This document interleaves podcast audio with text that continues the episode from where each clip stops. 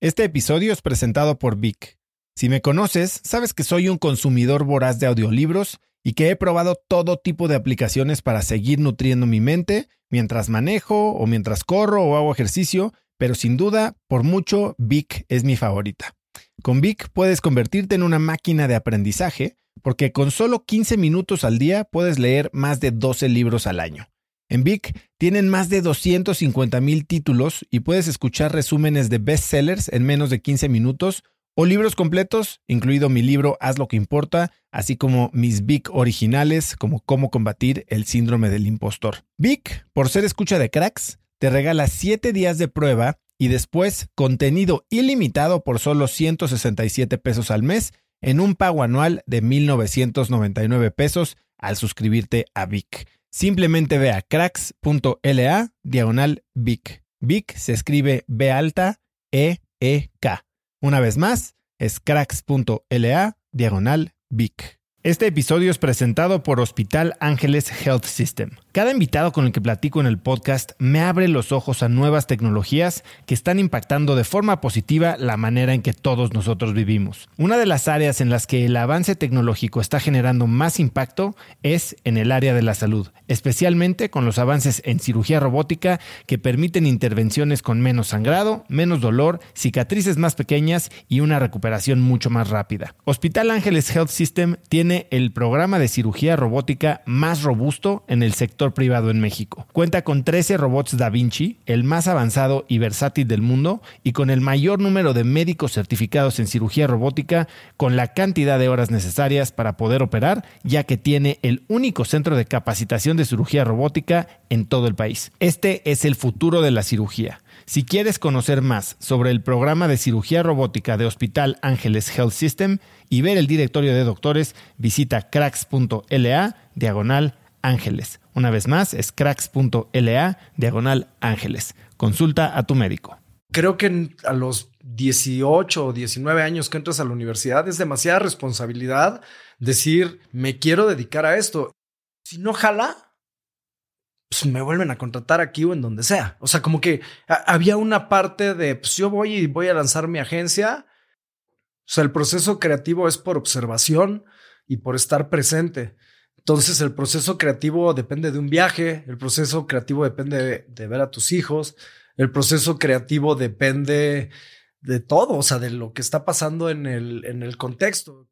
Si vas a fracasar, que sea rápido porque será más barato. Que las buenas noticias se dan rápido, pero las malas más. Si se te cae una campaña, le hablas al talento y se la dices. Te voy a dar un consejo. Lo que no puedas resolver a las 8, 9, 10 de la noche, no lo vas a resolver a las 4 de la mañana. Pues el partido se gana entrenando. O sea, si tú entrenas y entrenas y entrenas y entrenas, te va a ir bien en el partido, ganes o pierdas.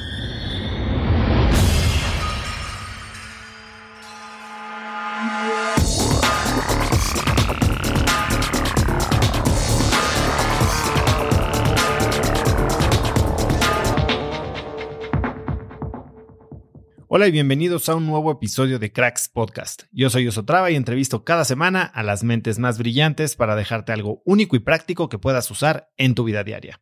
Antes de empezar, no olvides suscribirte a Cracks Podcast en YouTube para que puedas ver todos los videos y así al mismo tiempo me ayudas a hackear el algoritmo y llegar a más personas que nos ayudan a tener mejores invitados. Para hacerlo es muy fácil, simplemente ve a youtube.com diagonal cracks podcast y dale subscribe. Mi invitado de hoy es Cory Crespo. Puedes encontrarlo en Instagram como arroba Cory Crespo. Cory se escribe C-O-R-Y. Desde 2003, Cory es fundador de Colors, una de las agencias de creatividad y ejecución de campañas, eventos y plataformas más importantes de México. Ha creado nuevos canales de comunicación disruptiva para audiencias en el mundo de la moda, el arte, la música, el entretenimiento y los deportes, entre las que destacan las propias Mercedes-Benz Fashion Week México, Winter Beach, Mexology y las plataformas asociadas a Bitcoin y Advertising Week Latam. En 2012, en conjunto con su socio Jorge Mondragón, Mondra, fundó CMX, la primera agencia integral de representación de talento y generación de contenido en América Latina. En asociación con Casa Lumbre y talentos que participan de manera activa en la construcción de marcas de bebidas alcohólicas, ha logrado lanzamientos como Mezcal Ojo de Tigre con Luis Gerardo Méndez, el licor de tequila Gran Malo con Luisito Comunica, el Mezcal Contra Luz con Maluma y Sotol Noche Luna con Lenny Kravitz, entre algunos otros. Hoy, Cory y yo hablamos de innovación disruptiva, de aprendizajes de Nick Bollettieri, de asociarse con Lenny Kravitz y de la importancia del día uno en cualquier proceso creativo. Te dejo con esta variada y creativa entrevista con Cory Crespo. Cory, bienvenido a Grax Podcast. ¿Cómo estás, Oso? Lo logramos. Lo logramos y vamos a lograr muchas cosas más juntos, estoy seguro. 20 eh, años ya de Colors que empieza a festejar en el 2 de enero del año que entra. Vamos a hablar un poco de eso hoy.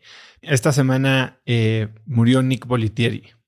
Eh, entiendo que tú eres un gran fanático del tenis. Hace poco yo tuve aquí a Gabe Jaramillo, que entrenó a 11 número uno del mundo, fue parte de la academia de Boletieri. ¿Qué relación tuviste con él? Eh, bueno, como te platicaba antes de que empezábamos la entrevista, eh, mi, hija tuvo un problema de desviación, de estrabismo en su ojo, ¿no? Entonces, como una cosa después de que lo operaron y como una cosa así de ejercicio, me dijeron, pues que haga como deportes o que juegue con pelotas o, o sea, cualquier cosa que le fortalezca su ojo le, le va a ayudar. Y entonces, como yo toda mi vida jugué tenis, dije, perfecto, tenis a los cinco años. Entonces le empecé a llevar a jugar tenis desde los cinco años. Eh, y obviamente, pues la mejor escuela de tenis del mundo es la Academia de Nick Boletieri. Entonces la empecé a llevar desde que tenía como siete años, ocho años. Nos íbamos en el verano, en diciembre. Entonces la llevaba a IMG, que IMG es la compañía que compró la Academia de Nick Boletieri. Y pues ahí lo conocimos. Pues el güey genuinamente, digo, para mí fue una gran inspiración en muchas cosas, pero genuinamente estaba de las 7 de la mañana a las 6 de la tarde, estaba en la academia y estaban entrenando los niños y se acercaba y los veía. Y, y, digo, además de ser un gran maestro de tenis, es un excelente vendedor porque en un momento se acerca y me dice, ah, es tu hija, ¿no? Me dice, no, tiene una derecha increíble y no sé qué. Yo creo que si ella viniera más, le podía ir muy bien. Yo, yo, yo te ayudo a, ver si consigues una beca y, te dice eso Nick Boletieri y como papá, eh, te quiebras, cabrón. O sea, como que te súper emocionas y yo, ahora aquí me vas a ir cinco veces a Nick Boletieri, entrenar todo el día, bla, bla, bla. Y pues como que te vende esa y viéndolo a la distancia, pues sí nos echamos, yo creo que de que ella tenía seis a los 13 jugando, ella jugando tenis todos los días. Eh, y cada oportunidad, fin de semana largo, vacación, a IMG, IMG, IMG. Y, y pues fue una experiencia increíble con él y él le dedicaba mucho tiempo y tomaba sus clases con ella y todo. Cuando empezó la pandemia se cortó el tenis y como que ahí ella lo, lo, o sea, como que también fue un momento de release para ella. Hace poquito, digo, ahorita tiene 15, pues, la pandemia, pues ella tenía 12, casi 13. Me reclamó algo bien feo que, que, que, me dolió, pero lo entendí con una distancia, lo, entendí con una distancia diferente ahora, pero me dijo, papá, ¿estás consciente que desde que tengo 6 años hasta los 13, todos los días comía en el coche? Y claro, pues yo la recogía de la escuela, comía en el coche y se iba a entrenar. Y entonces yo pensaba que estaba haciéndolo súper bien como papá en esta, ¿sabes? Y, en una cosa positiva y negativa, pues una cosa tenía que ver con que Nick Boletieri te dijo que tu hija puede llegar a, ¿no? Y, creo que es esta visión de desarrollo de deporte. Él empezó su academia de tenis por una razón. Él decía, si, el, si la escuela le estorba al tenis, estás en la escuela incorrecta. Entonces, así piensa. Y entonces formó una academia donde podía tener a los mejores tenistas del mundo encerrados y armarles ahí medio su plan de estudio, pero el plan de estudio estaba basado en, primero es el tenis y el deporte, y luego le complementamos con la escuela. Y creo que, no sé, en una manera para, para ser deportista de alto rendimiento, pues sí, ese es el sacrificio, ¿no? Entonces así lo conocí. Luego nos hicimos amigos. Está en Bradenton, la academia, que pues, es un pueblito chiquitito. Entonces, pues, cuando terminas estando ahí un mes o dos meses, pues sales de la academia y vas al restaurancito y ahí está comiendo Nick, y ahí está comiendo Sharapova, y está, o sea, terminas como que conviviendo con este crowd, pero no, no porque sean tus amigos, sino porque no hay nada más. Y lo íbamos a traer a México, iba a venir a dar unas clínicas que eran en abril del 2020 y la pandemia las, las mató. O sea, ya teníamos, eh, las íbamos en el Club Chapultepec y ya estábamos avanzados y siempre nos quedamos conectados. Una cosa que, que me inspiró mucho, murió de 91 años, ¿no? Eh, yo creo que esto fue hace como tres, de haber tenido 88. Me siento a platicar con él y cuando hablamos de lo de México, así como su plan era, claro, empezamos el año uno con 20 niños y, su visión era, o sea, él estaba pensando en 25 años. Pues yo, güey, tienes 88, ¿no? Pero él estaba pensando en, claro, vamos a México y luego de México vamos a Latinoamérica y luego, y es como, no sé, cuando amas tu trabajo y cuando lo ves así, porque pues para estar a las seis y media de la mañana en una cancha y parado y tal, pues es porque te apasiona y eso, eso siempre me tocó mucho verlo, verlo tan completo y, con una vocación de servicio y con, no, sé, algo loco también. Pues de repente hay 300 niños en la academia y lo ves que pasaba así diciendo los nombres de uno en uno de todos. Entonces te das cuenta que es for real, ¿no? Que no, que no está, o sea, que, que la está viviendo de verdad. Hay algo que quiero desempacar de esto porque son varias cosas. Uno, obviamente los compra IMG, que hoy va muy de la mano al negocio que tú tienes, ¿no? De, de management de artistas. Pero antes de eso, y no poco relacionado, es este concepto de, a ver, em, empezó tu hija a jugar tenis por una recomendación médica. Eso no significa que la tenías que mandar a la mejor escuela de tenis del mundo en la que estaría en un track tal vez profesional, ¿no? Y, y hasta cierto punto podría pensarse que estabas viviendo eh, a través de ella sueños frustrados de tenista profesional.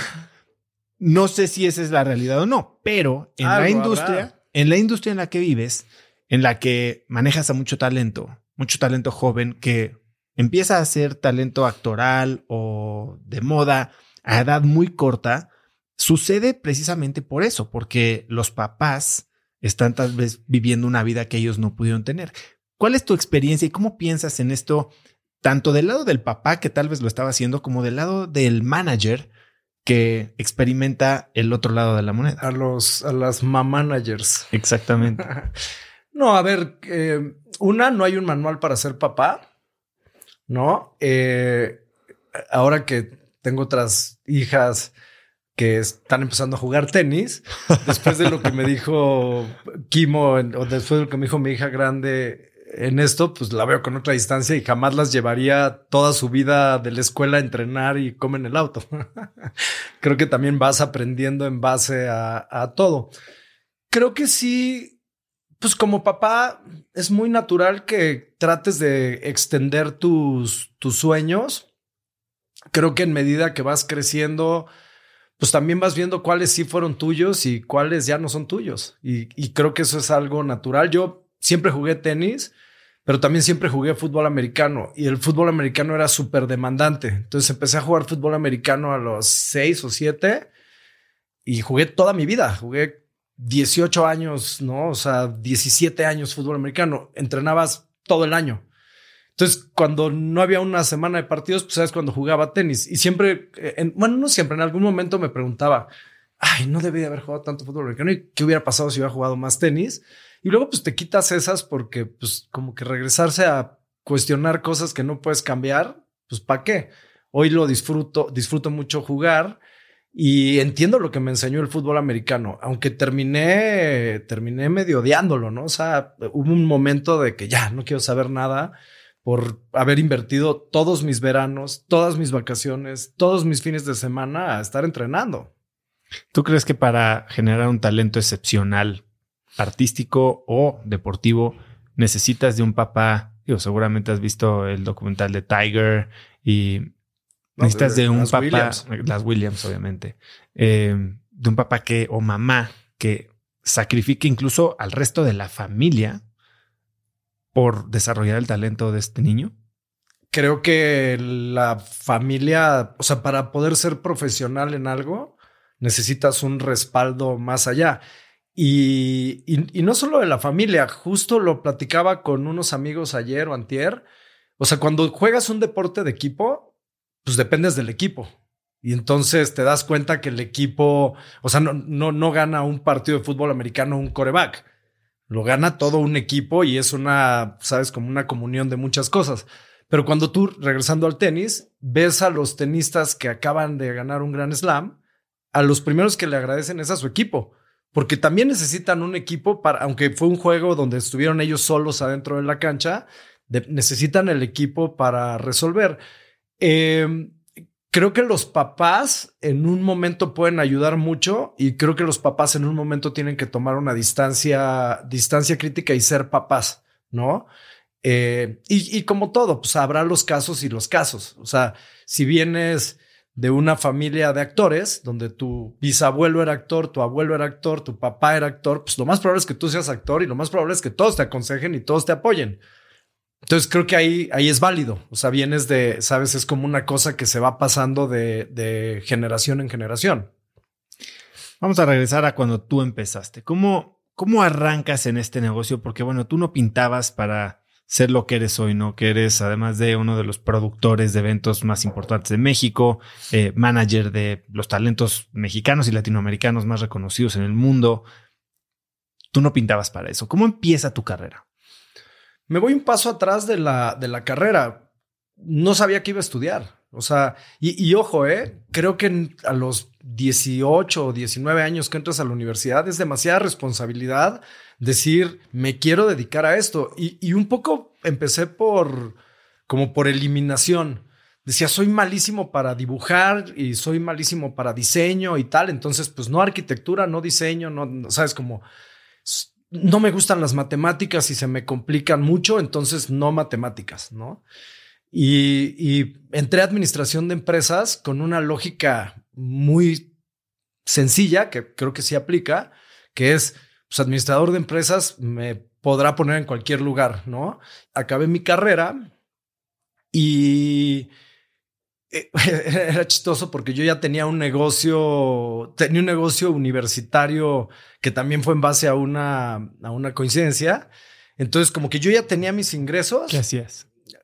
O sea, empecé haciendo los uniformes de mi equipo de fútbol soccer y luego terminé vendiéndole todos los promocionales a la universidad. Entonces, eh, o sea, como que tenían los equipos, el equipo llanero, ¿no? Pues te daban unos uniformes horribles y entonces con un amigo que estudiaba conmigo, que su papá tenía una maquiladora en Tehuacán, diseñamos unos uniformes súper fregones, la verdad, y, nos hicimos nuestros uniformes del equipo.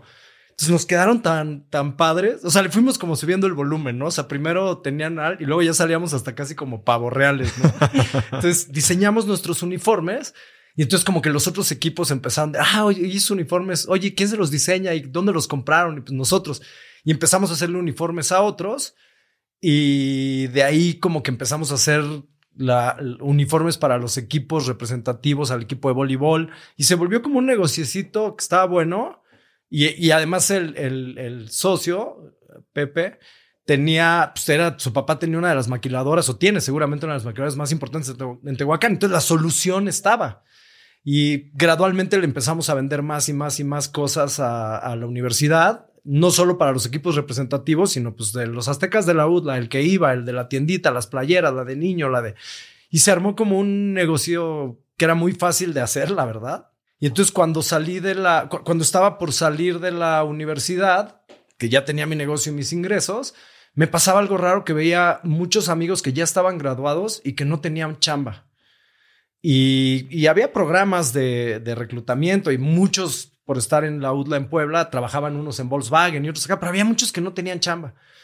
Y un, gran amigo de mi familia, y que le agradezco muchísimo, que además es un gran amigo personal mío, eh, me invitó al programa de trainees de Unilever. Entonces me dijo, oye, va a haber un reclutamiento, el programa de trainees de Unilever, ¿por qué no vas y pruebas, no? Y entonces me invita al reclutamiento del programa de trainees. Voy al programa de trainees. Te metían tres días en un hotel a como pruebas y exámenes y tal. Y total, acabo el proceso y me escogen. Y entonces así de que, no sé, de 50 que hicieron el curso, escogimos a seis y tú eres parte de esos seis y empiezas la próxima semana, ¿no? Y yo así como que, uy, uy, me rompen mis planes. Pero por el otro lado decía, puta, pero veo a los que no tienen chamba, pero Unilever, y como obviamente conocía, se llama Alfonso, Alfonso Saavedra, quien me dio esta oportunidad, él tenía ya un muy, era el director de ventas de Unilever, y yo veía que le iba súper bien y que además era mi vecino, y o sea, como que decía, puta, pues es como estos momentos de que sí tomo la chamba o no tomo la chamba. Entonces entro en el proceso de trainees. Entonces los primeros seis meses que se fueron alargando fueron, fueron jodidos porque me dieron el área de ventas de la Sierra de Puebla.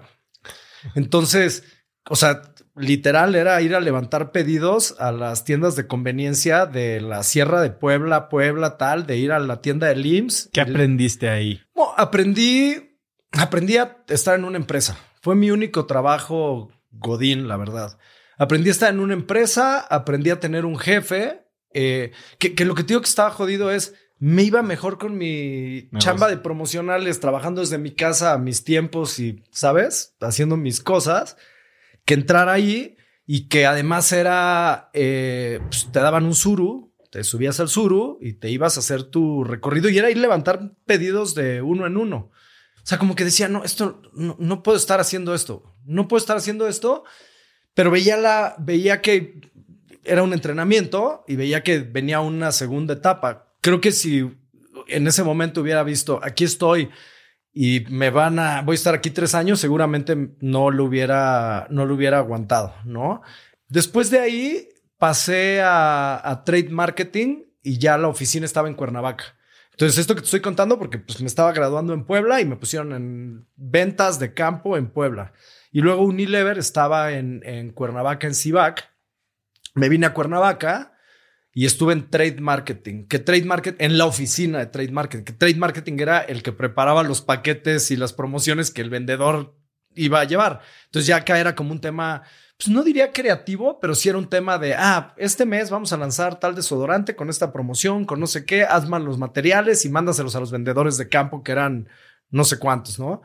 Y a entender como un poco más desde ahí. Estuve seis meses en, en trade marketing y, y ahí estuvo bueno porque en la primera etapa no tenía oficina, era de campo y, me veía en un VIPS con mi jefe así al final del día y le entregaba mis reportes y así de que, ah, hiciste tu chamba y tal, ¿no? Entonces fue trade marketing, luego pasé por, por marketing y, y me tocó trabajar en, el, en la marca Axe, la marca Axe, que es el desodorante que le debo mucho a esa marca y a ese momento. Entonces empecé a llevar marketing en Axe como trainee y el trainee, o en este caso, le reportaba a la gerente de marca. Cuando entré, la gerente de marca renunció y se fue a otro trabajo como a los dos meses. Entonces yo me quedé siendo como el, eh, o sea, me quedé llevando la marca medio solo, reportándole al director de, marketing y esperando a que en mañana llega tu nuevo jefe o nueva jefa y como que no llegaba y no llegaba y no llegaba y no contrataron a nadie. Entonces pasaron mis seis meses de marketing y Después pasó un año y no habían contratado a nadie, nunca tuve jefe. Entonces llegó un momento donde pues ya era hasta como raro que me pusieran un jefe después de que ya había llevado la marca un año solo.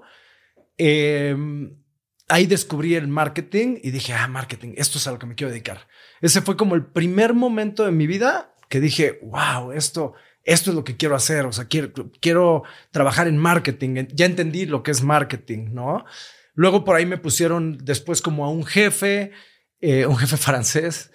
Eh, estuvimos como trabajando todo, pero yo, o sea, como que ya me había conectado tan bien con la marca y con lo que era lanzarla. La marca, toda la publicidad de la marca se hacía en Argentina. Entonces, en ese momento, el que era mi jefe, el director de marketing, me dijo, oye, pues güey, vete expatriado a Argentina yo te ayudo a que te vayas al, se llamaba el Regional Innovation Center, yo te ayudo a que te vayas y vete, yo vengo llegando, él, él acababa, ya había estado expatriado allá, entonces me fui a Argentina, todavía como trainee, pero con esta promesa de, pues ya ahí, ahí acabas tu proceso de trainee, o sea, yo ya había renunciado a regresar a ventas, yo cuando pasé por marketing dije, no, yo no quiero regresar a ventas, yo quiero ser marketing, si eso significa renunciar al programa de trainees, y porque el programa de trainees, después de los periodos, cerrabas y te daban una gerencia. Entonces yo decía, pues prefiero no tener la gerencia, pero ya estoy en marketing. Y, y esto sí quiero hacer y esto sí me quiero dedicar. Me fui a Argentina y en el 2000. Entonces fue, fue duro porque ellos estaban, estaba la peor crisis argentina. Llegué a vivir Argentina el día de los primeros cacerolazos. Entonces estaba, estaba densa la situación. Pero pues llegué soltero, eh, llegué, o sea, llegué pensando que ya era como un, un, marquetero, ¿no? O sea, como que yo ya sentía que sabía mucho por mi año y medio que llevaba o lo que sea que llevaba acá. Y cuando llegué, fue, fue, o sea, el nivel de los, de los argentinos en marketing, en publicidad, en todo, era muy por encima ¿Qué hacían diferente? O sea, para empezar, acá un gerente de marca, pues lo que te digo, ¿no? Podías haber estado dos, tres años en el programa de trainees y te hacías gerente. Allá los gerentes de marca eran gerentes de marca 8, 9, 10 años y eran súper pros. O sea, el, el, como que siento que el nivel de, el nivel, el nivel profesional, estratégico, todo era mucho más alto del que nosotros teníamos acá. Entonces, llegando, llegando, lo primero que me pasó es como decir, ay, espérame, este es otro nivel y como pon atención, eh, estaba esta crisis como súper dura y, y pues fue como ir aprendiendo, ir aprendiendo a la ruda, ¿eh? O sea, como que no me la pusieron, no me la pusieron fácil, pero ahí ya cambiaba porque ahí no estaban haciendo marketing, ahí estaban haciendo publicidad. Pero también en ese momento en Argentina existían ya agencias independientes. Entonces, había agencias independientes y acá en México no existía ese, ese movimiento. O sea, acá en México eran, yo digo, las agencias de, doble apellido rimbombante, ¿no? Estabas obligado a trabajar con este tipo de agencias eh, tengo una anécdota ahí chistosa porque eh, pues, en ese momento pues tenía 25 años y decía, es que no puede ser que vengan estos señores de 40 años de traje a decirme cómo piensan los jóvenes y vamos a hacer una fiesta rave, ¿no? Y yo pues, ya había hecho 25 fiestas electrónicas en mi vida. Entonces, como que lo digo con, con distancia y mucho respeto, porque pues ahora uno es el de 47 que va a tratar de pensar cómo, cómo piensan los jóvenes, pero en ese momento sí estaban estas agencias argentinas en donde, o sea, yo creo que la gran diferencia es que aquí, y que sigue pasando mucho, pero en ese momento era muy claro, la agencia le decía al cliente lo que el cliente quería escuchar. Punto. Y entonces, pues el brief era, el brief casi ya era el pedido con el que regresaba la agencia. Y en Argentina yo veía cómo los argentinos de las agencias, que eran además, te digo, estos dos argentinos que habían trabajado en una agencia que se habían independizado y habían montado su propia agencia independiente y que llegaban y presentaban y peleaban por las ideas y no lo que tú piensas y pero, me, me, me, encantaba ver eso, o sea, me encantaba ver cómo retaban al cliente y cómo no se quedaban con, bueno, está bien, te hacemos tu comercial de así y así, asado, ¿no? O sea, la peleaban y la peleaban y la peleaban. Y como que dije, puta, no hay eso en México, no hay eso en México, no hay eso en México. ¿En qué momento van a estar estas, estas agencias independientes? Eh, se acabó mi, mi, periodo de expat, la pasé muy bien estos dos años y, cacho. Eh, y cuando regresé, tuve como un shock cultural de varias cosas, ¿no? El primero, vivir soltero en Buenos Aires era increíble, con una ciudad que le pasa de todo a Buenos Aires en este momento, además que era muy importante. Y regresar a Unilever a Cibac Cuernavaca a la oficina en Jutepec. Entonces, era como que eh, primero estaba este rollo y luego este rollo de las agencias que pues, es que no, yo quiero trabajar con estos. Y entonces hubo un momento de exploración de cómo le hacemos para traer estas agencias argentinas a México. Y al ver que no jalaba, eh, otra vez este jefe que fue muy importante para mí, Antonio León de la Barra, y, otro otra persona que en ese momento estaba en Lever, que no era mi jefe directo, pero estaba en, una posición importante en marketing, que ahora trabaja conmigo como planner, Carlos Sánchez, me dijo, güey, salte y empieza, o sea, ahí está, ahí está la que, lo que, o sea, ahí está la, lo que puedes hacer, haz tu agencia. Y en el instante que me lo dijo, dije, sí, ya, bye. Hay, hay hasta este momento varios momentos en los que has tenido que tomar decisiones, ¿no? Y algunas parece que las tomabas por miedo, como entrar a Unilever porque había gente sin chamba, y otra, quedarte en marketing porque era lo que te llamaba, y hasta ahorita salirte de Unilever porque sentías como un, impulso más visceral, ¿no? De, seguir. tu personalidad. ¿Cómo tomas estas decisiones hoy? Bueno, ahí lo más importante es la intuición y la pasión.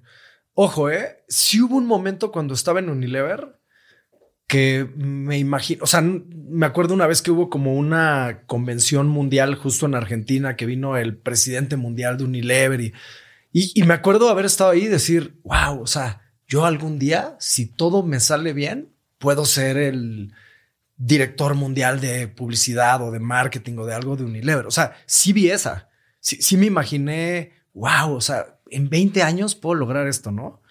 Eh, así la vi. Y luego eh, cuando regresé y vi cómo esta ventana, eh, había, yo creo que había algo muy, muy fácil ahí, que era, si no jala, pues me vuelven a contratar aquí o en donde sea. O sea, como que había una parte de, pues yo voy y voy a lanzar mi agencia y, y la voy a hacer. Ahorita te cuento un poco más de cómo comenzó. No existía nadie haciendo esto en México. Había dos agencias. Había eh, alguien que, respeto mucho y, que es Héctor Mijangos de Noise Lab. Noise Lab ya estaba haciendo cosas en la música, pero ya empezaba también como agencia y ya nos había venido a ver a Unilever. Y estuvo muy chistoso porque Héctor llegó a una junta Unilever con sus lentes, pelo parado, uñas pintadas, no sé qué, y no lo dejaban entrar a la oficina porque traía tenis. O sea, como no tenían en el reglamento el, el, no puede entrar alguien con uñas pintadas o no sé qué, dijeron, ¿por dónde? Por tenis. Entonces, era otra señal de decir, güey, yo no quiero estar en una oficina donde no puede entrar alguien con tenis. Un creativo de una agencia en tenis cuando venía de verlo. Entonces, Héctor estaba haciendo cosas con Noise Lab. Había una agencia argentina que después desapareció, que se llamaba Digital Entertainment de Brian, argentinos, que ellos entraron en este boom de los .com con JJJ y con todo, que también tenían una onda bien cool. Eh, pero estaban estos dos, pero, pero se veía, se veía el espacio. Y sí había otras agencias de promociones, de no, pero como que se vio ese huequito y, y en ese momento primero fue como me tomé, salí de Unilever, me tomé como un break de dos meses para, para pensar y, planear. Y, hay una anécdota muy buena como de este detox de las marcas. Me fui, eh, me fui de vacaciones como un mes, ya en este momento que ya me había decidido por salir y tal. Y cuando regreso a mi casa, llego a mi casa y voy a meter la llave a mi, a mi casa y veo que en la puerta hay un sticker de Axe, ¿no? Ah, un sticker de Axe. Abro la puerta y tenía unas tornamesas de DJ así con en la entrada de mi casa con un logo de Axe gigante. Entro a mi refrigerador, 20 mil stickers de Axe. Abro mi cajón de los pijamas, 80 playeras de Axe. O sea, que mi maleta era una maleta de Axe. O sea, me había axificado. O sea, me, había convertido en la marca y sí lo pensaba, ¿eh? O sea, y, eso me enseñó mucho porque hoy, en, viéndolo con distancia, hay gerentes de marca que son muy apasionados, pero te pasa esa ceguera de taller. Tú terminas pensando que puta, tu marca va a revolucionar el mundo. Y creo que Axe la revolucionó en un momento desde la publicidad, pero no, no, sabes como nada más que en ese momento quieres tanto tu marca que, te vuelves ciego hacia lo demás. Y hoy lo veo, lo veo con distancia porque pues sí hay gerentes que son muy apasionados eh, y hay proyectos que están increíbles, pero hay que entender el rol de cada marca como en cierto ecosistema. Entonces, eso fue duro porque fue como empezar a sacar las cosas y acabar de terminar una relación con, con la marca. O sea, como, llevo dos años, tres años solo pensando en Axe 24/7. Eh, ¿Y, hoy cómo, ¿Y hoy cómo evitas que eso te suceda? Digo, tienes como agencia la ventaja de ver a muchas marcas, ¿no? Pero justo estabas mencionando ser el señor de 47 años que trata de pensar como joven. ¿Cómo mantienes o qué hábitos o qué prácticas te ayudan a mantenerte fresco, eh, con una perspectiva amplia y algo que pueda ayudarte a innovar, ¿no? Eres uno de los mencionados por Forbes como 100 mexicanos más creativos en el mundo. ¿Cómo logras eso? Creo que, creo que algo que está muy bueno de, de, de Colors en general es que todos los días son días distintos. O sea, desde agencia, la agencia tiene algo increíble. Puedes salir en la mañana de una junta de Mercedes-Benz para pensar en una campaña de un auto Después de ahí te vas a Coca-Cola y ves el lanzamiento de Topo Chico. Luego te vas a otra marca. O sea, como que ya de entrada no es, no se repite ningún día. O sea, es muy difícil que se repita un día que, que, cuando eres gerente de marca o cuando estás del lado de la marca, sí se repite todos los días. O sea, sí es todos los días un poco lo mismo. Entonces creo que el rol de agencia tiene eso. Y, y pues yo creo que por ser muy inquietos y por no querer estar esperando el brief como agencia, fue como iniciamos con las plataformas. Entonces, pues también las plataformas, pues en un momento estás pensando en moda, en otro momento estás pensando en Advertising Wiki, en publicidad, en otro momento estás pensando en Bitcoin, que es este proyecto que hacemos de la mano con, con Paramount, que es el mundo de los influencers. Eh, el mix que se hace con el mundo de talento y después si quieres nos metemos de lleno al mundo del talento, pero todos los días sin duda son, son diferentes. Entonces eso alimenta, o sea, alimenta, una cosa alimenta, alimenta a la otra y no sabes cómo, cómo después se van, se van conectando, ¿no? ¿Tú hay algún tipo de publicación, blog, eh, libro, algo que consultes recurrentemente, porque bueno, así como tú tienes esta visión directiva en las juntas con tus diferentes clientes, tus equipos puede que lleguen a tener esta ceguera de taller porque están 100% enfocados a algún cliente en particular. Tú hay algo que consumas. Siento que como agencia puedes innovar, pero a veces la innovación es medio marginal y estás simplemente tropicalizando cosas que pasaron en otro lado. ¿Cómo piensas tú de mantener la frescura en la creatividad? Es que todo, o sea, el proceso creativo depende de todo. O sea, el proceso creativo es por observación y por estar presente. Entonces, el proceso creativo depende de un viaje, el proceso creativo depende de, ver a tus hijos, el proceso creativo depende de todo, o sea, de lo que está pasando en el, en el contexto. Creo que la pandemia fue un acelerador gigante de muchas cosas, pero también esta tensión de resolver y el estrés y la crisis hizo que salieran soluciones creativas hacia muchas cosas. Creo que, creo que la creatividad se nutre de todo, absolutamente todo. ¿Cómo es tu proceso creativo? ¿Antes de que te den un brief o es inspiración espontánea? Es...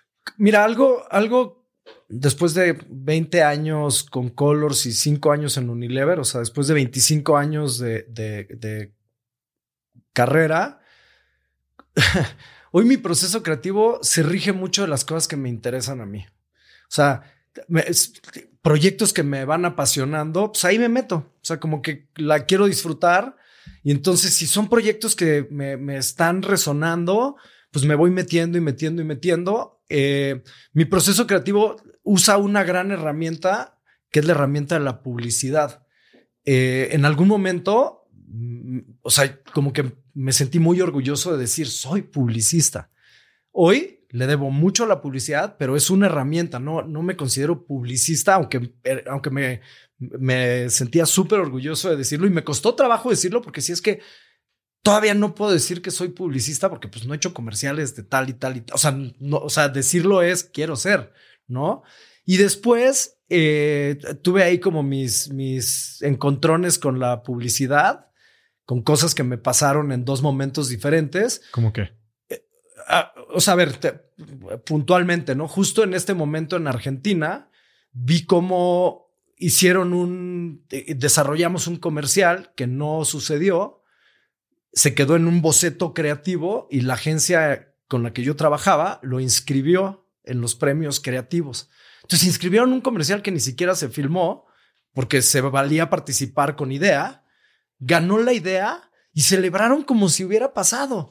Entonces, yo ahí estaba muy joven, o sea, yo, yo estaba empezando, entonces lo vi como, ay, cómo están celebrando algo que no se hizo, pero así, o sea, celebrando, celebrando y tal. Y no la registré, o sea, más bien sí la registré, pero no la asimilé. Fue una cosa que... Y ya quizás hace 10 años, o sea, ya muy entrado en este mundo de la publicidad con, con, diciéndome soy publicista y no sé, es chistoso porque cuando te dices que eres publicista, si te dan un formato así de, no, o sea, la escuela de tu hija, ¿no? Y tienes que llenar. No, pues edad, no sé qué, ocupación, publicista. ¿no? O sea, el, formulario de la visa, ocupación, publicista. No, o sea, no sé, porque tampoco sales por la vida diciendo, ah, soy publicista, ¿no? Bueno, uno sí. algunos sí. Eh, hicimos una campaña gigantesca con la que trabajamos, yo creo que como un año o dos años en el mundo de la sustentabilidad, muchas agencias involucradas y con los comerciales filmados, la campaña filmada, todo desarrollado y alguien muy inteligente en la organización, en el cliente, se dio cuenta de un riesgo gigante de algo que estábamos haciendo y decidió no sacar la campaña. Después de dos años de trabajo con todo filmado y hecho y eh, estratégico y todo. Y ya. Pero la agencia decidió sí inscribir el comercial a un premio muy importante y ganó el premio. Y entonces hoy vas a esta agencia y entras a su oficina y está este premio. Entonces ahí fue como una, como que me peleé un poco con la policía, decir, güey, no podemos celebrar algo que ni siquiera salió. Eh, no puede ser, ¿no? Y entonces como que tuve una, no sé, un bajón con la publicidad en ese sentido. Y y, había este sentimiento de que la publicidad lo que hace es como para ganar premios. Y yo creo que el premio de hacer un proyecto, ya que tenga o no tenga publicidad, el premio es que esté en la calle. O sea, el premio es que esté en la calle, el premio es que conecte, el premio es que la gente lo esté viendo, el premio es que digas, wow, qué campaña y la aplaudas, ¿no?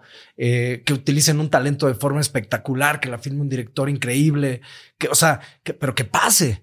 Entonces, eh, ahí es cuando siento que yo fui evolucionando un poco más y, todo lo que sabía de la publicidad para mí me sirve como herramientas. Entonces, ¿cómo es mi proceso creativo? Usando muchas herramientas. Eh, me pongo a dibujar. Eh, la publicidad, por ejemplo, no sé, que, me enseñaron algunos creativos con los que trabajé, es unir palabras, ¿no? Entonces tenía uno que me decía, bueno, pues si la, ¿cómo haces una marca? Pues a ver, el mejor ejemplo, Choco Crispis, ¿no? Y ponía la caja. ¿Qué hay adentro de la caja de Choco Crispies? Choco Crispies.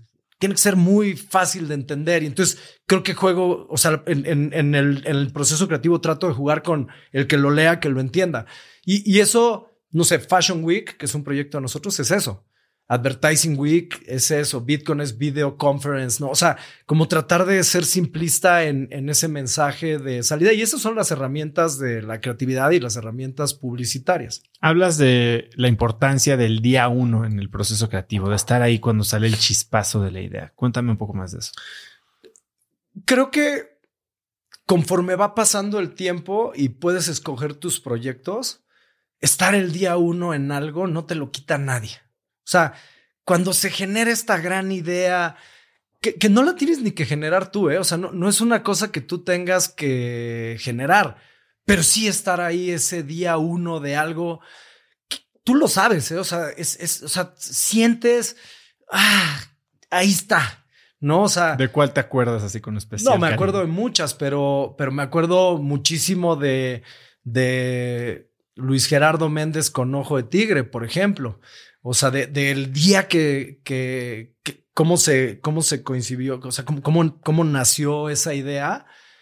Eso no te lo quita nadie. No importa que después Ojo de Tigre se venda una marca. Digo, ahorita ya se vendió Ojo de Tigre a Pernod Ricard y eventualmente será la marca de ellos y, y pero 20 años que me siente con Luis Gerardo, ¿no? A, platicar, siempre nos vamos a acordar como de ese momento. Y creo que ese día uno no te lo quita, no te lo quita nadie, ¿no? Em, en general, ¿no? O sea, cuando tú decides desarrollar un, un proyecto, ojo, ¿eh? También vas aprendiendo, ¿no? Antes creo que con la construcción de plataformas era de, me imagino esto así, y, cinco pisos, ocho pisos, diez pisos, ¿no? Casi, casi. O sea, por, por ponerlo en una cosa visual, ¿no? Y te lanzas el día uno a querer construir diez pisos. Entonces, hoy, con algunos años de experiencia y algunos errores y caídas, dices, sigo pensando en el proceso creativo. Me lo imagino de diez pisos, pero luego pienso, ah, primero voy a hacer en el año uno el piso uno, luego el año dos el piso dos, el año tres el piso. ¿Cuál crees que ha sido ese momento de aprendizaje en el que tal vez mordiste más, como dicen, de lo que podías masticar?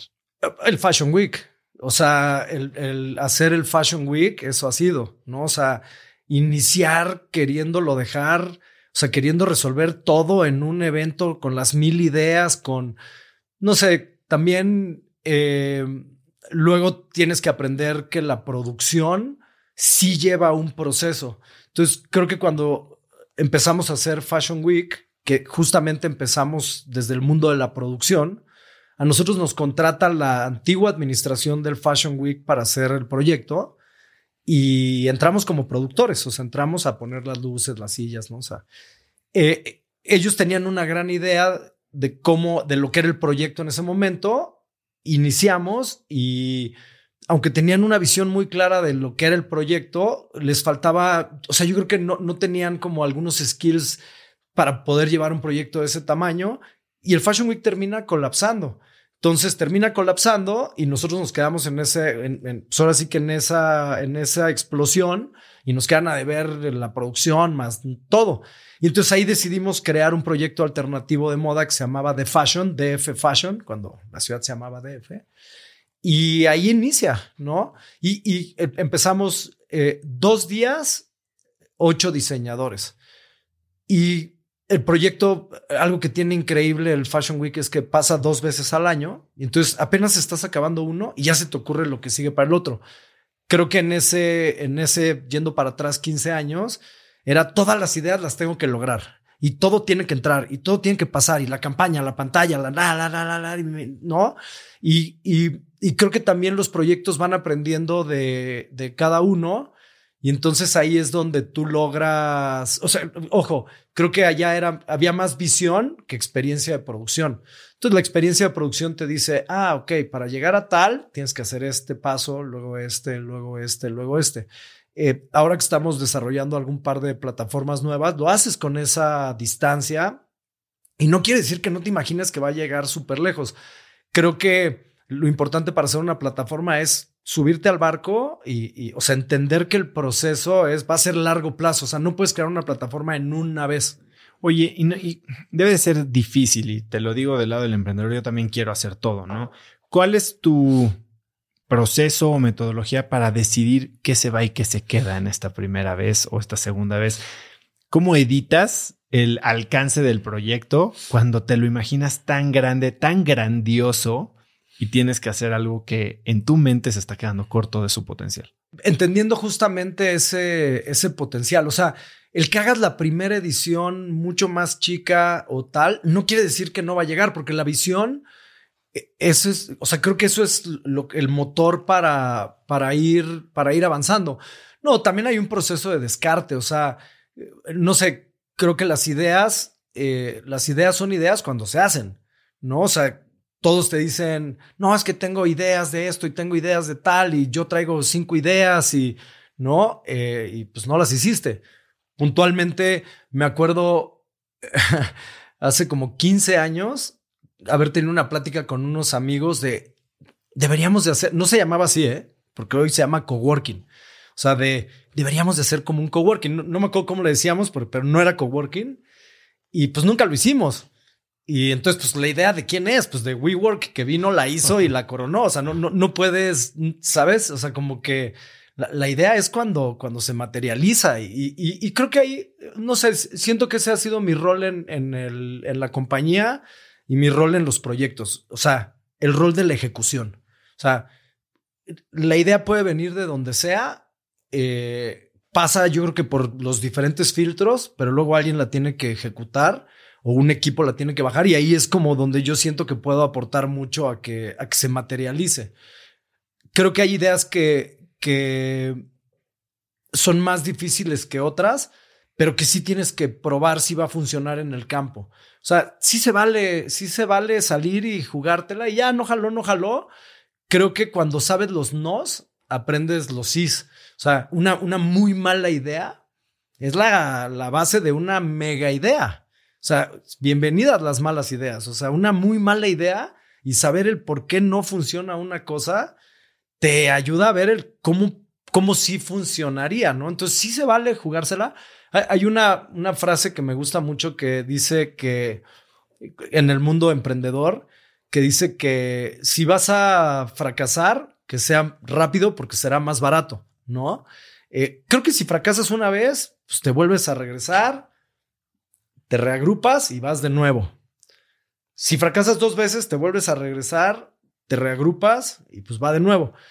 Creo que ya si te, no te salió a la tercera, la idea quizá por ahí no es buena eh, o, no está en su timing o su momento, porque esto también es real. O sea, hay, hay ideas que son increíbles, pero o ya van atrasadas o de repente están muy, muy, muy, muy, muy adelantadas en el tiempo. Sí existe este, este concepto de llegar demasiado temprano a la fiesta. Creo que a mí me ha pasado un par de veces y después ves tu idea que tú ya fuiste, regresaste, quedaste seco y el que sigue construye un poquito arriba de lo que tal vez tú habías experimentado y la revienta. Sí, también creo que lo que ayuda al proceso creativo y a la ejecución es que todo pase por el mismo campo, ¿no? O sea, nosotros decimos como compañía que estamos en FAMES, Fashion, Art, Music, Entertainment and Sports, ¿no? Entonces, pues todo lo que juegue por ahí, pues vamos a tener como mucho más margen de maniobra para, para poderlo resolver. Eh, creo que todo lo que, todo lo que juegue en este mundo del entretenimiento, pues también entiendes cómo se va generando, tienes los contactos en los medios, o sea, sabes como que también, o sea, es difícil después de un, de tener un hándicap importante en algo, pues regresarte a algo totalmente diferente. Es súper válido, ¿eh? O sea, yo creo que es súper, súper válido, pero también creo que si lo mantienes en el core, tienes mucho más probabilidades de tienes todos estos network effects, ¿no? Empiezas a desarrollar conexiones, experiencia, que si bien tal vez no vas a hacer lo mismo, se puede traducir a una vertical tangencial, vamos a llamar. Oye, ¿y, cuál crees que es alguno de estos errores o de estos nos o de estos fracasos de los que más has aprendido? Nos ha salido muy caro, más bien. O sea, creo que otra vez regresando al, Fashion Week, nos, salía muy, nos salió muy caro aprender a producir pero por el otro lado, nos permitió experimentar muchas cosas de producción que no le podías ofrecer a una marca porque primero la querías probar. No sé, me voy al mega pasado, pero los primeros mappings y todas estas cosas era como, no se la puedo ir a vender a Coca porque pues a ver si me sale, Entonces primero la hago en mi, ¿no? O sea, y luego ya voy y hago una, ¿no? Eh, pero bueno, sin duda, creo que de repente ir muy rápido te, te, hace cometer esos errores. Y creo que la falta de planeación, ¿no? O sea, otra vez, hoy, hoy nos regimos por un calendario anual.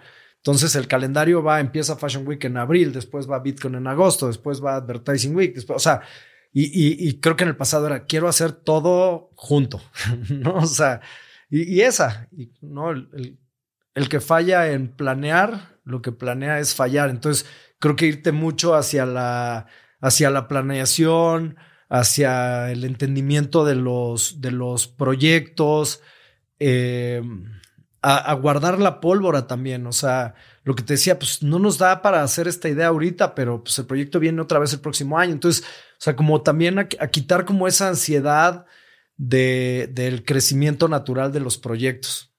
Corey, hablas de un término que se llama disruptive transformation, que es innovar donde los otros no pueden. ¿A qué te refieres con eso? No, disruptive innovation. Eh, o sea, creo que en el mundo de las agencias, por lo menos en nuestro caso, la primera disrupción buena fue las plataformas. O sea, porque era estar sentado esperando a que una marca te hable para darte un brief o tú crear un proyecto que genera una audiencia y que te mete en un mundo en donde hay muchas marcas que podrán acercarse. Entonces, creo que sin duda el mundo de las plataformas es la primera disrupción interesante.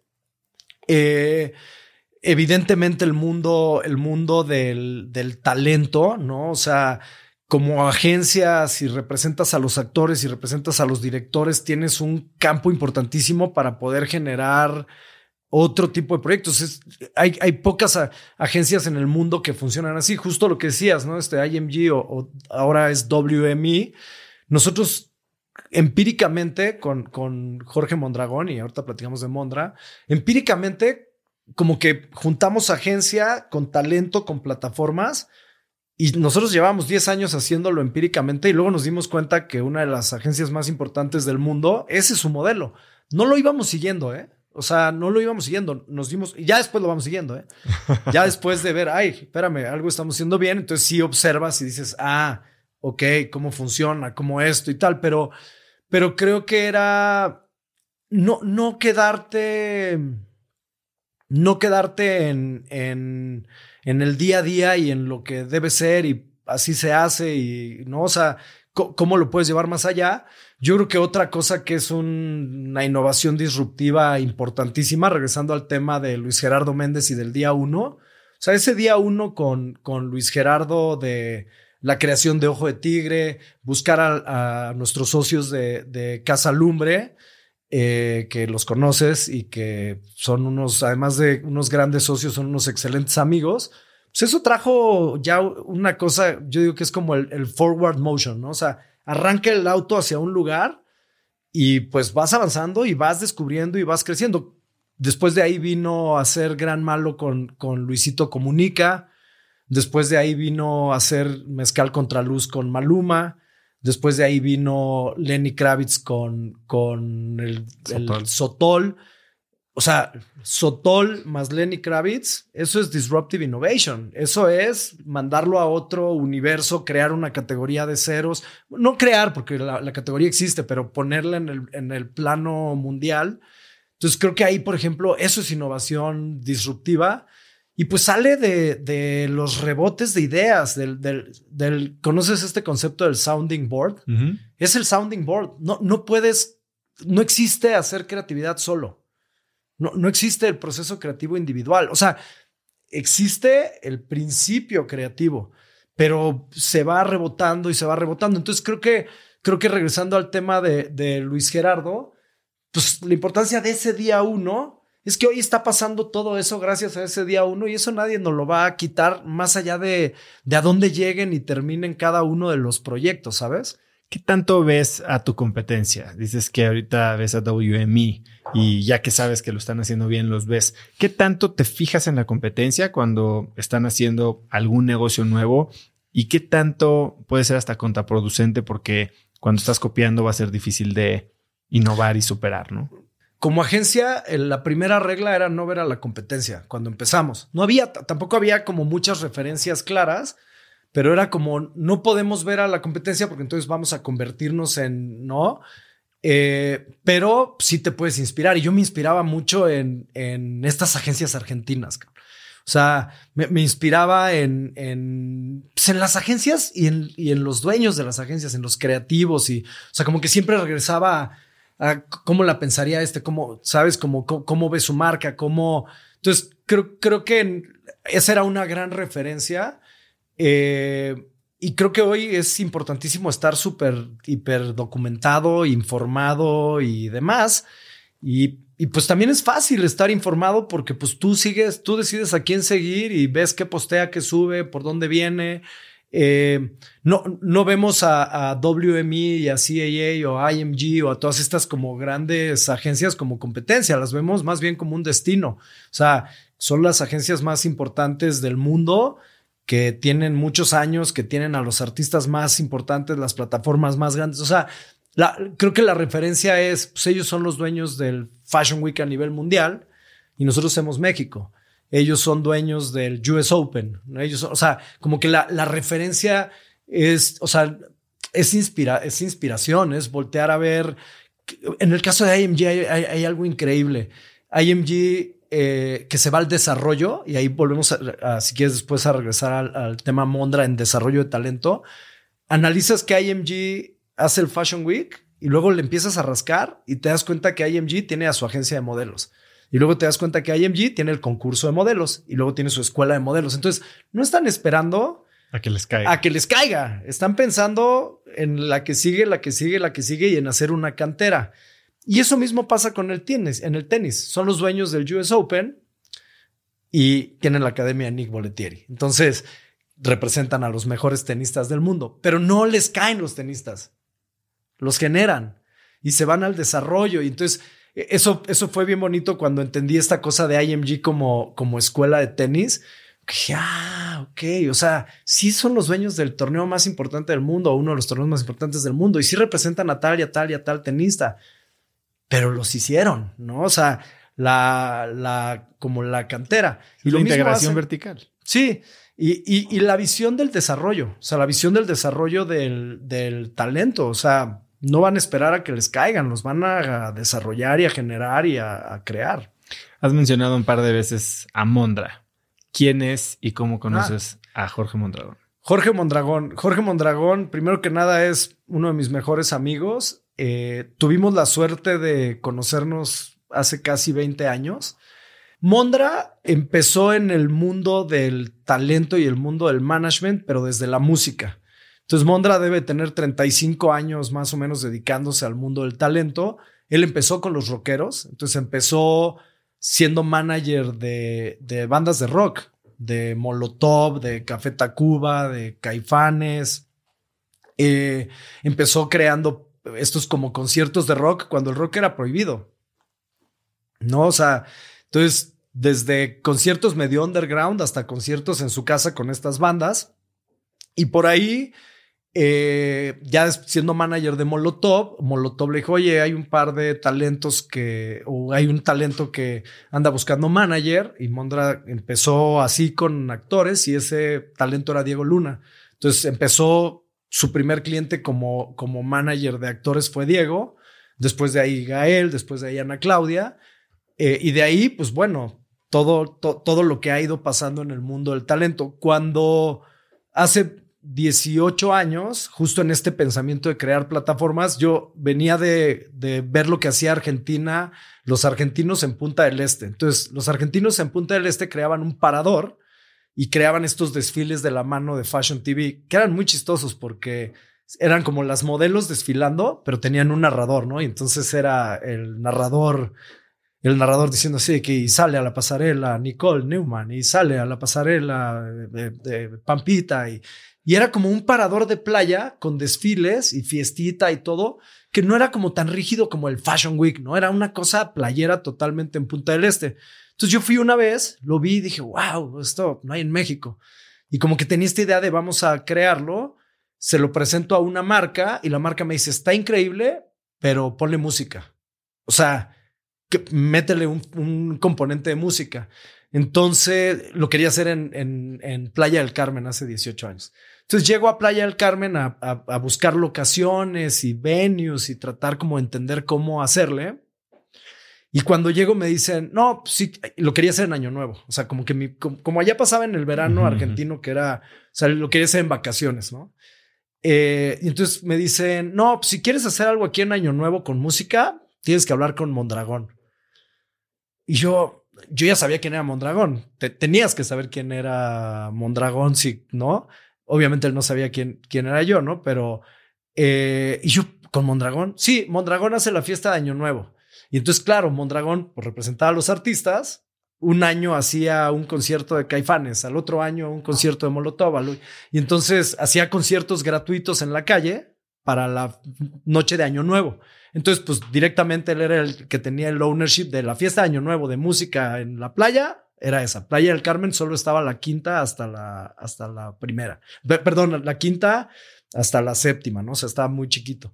Y entonces regreso a México eh, a, través de un amigo que yo creo que no sé por qué lo hizo, pero le pedí, sabía que era amigo de Mondragón. Le digo, pásame el nombre de Mondragón, contáctamelo. Y me da su correo, pero me lo da mal. Entonces, como que me cuesta trabajo llegar hasta que consigo hablar con él.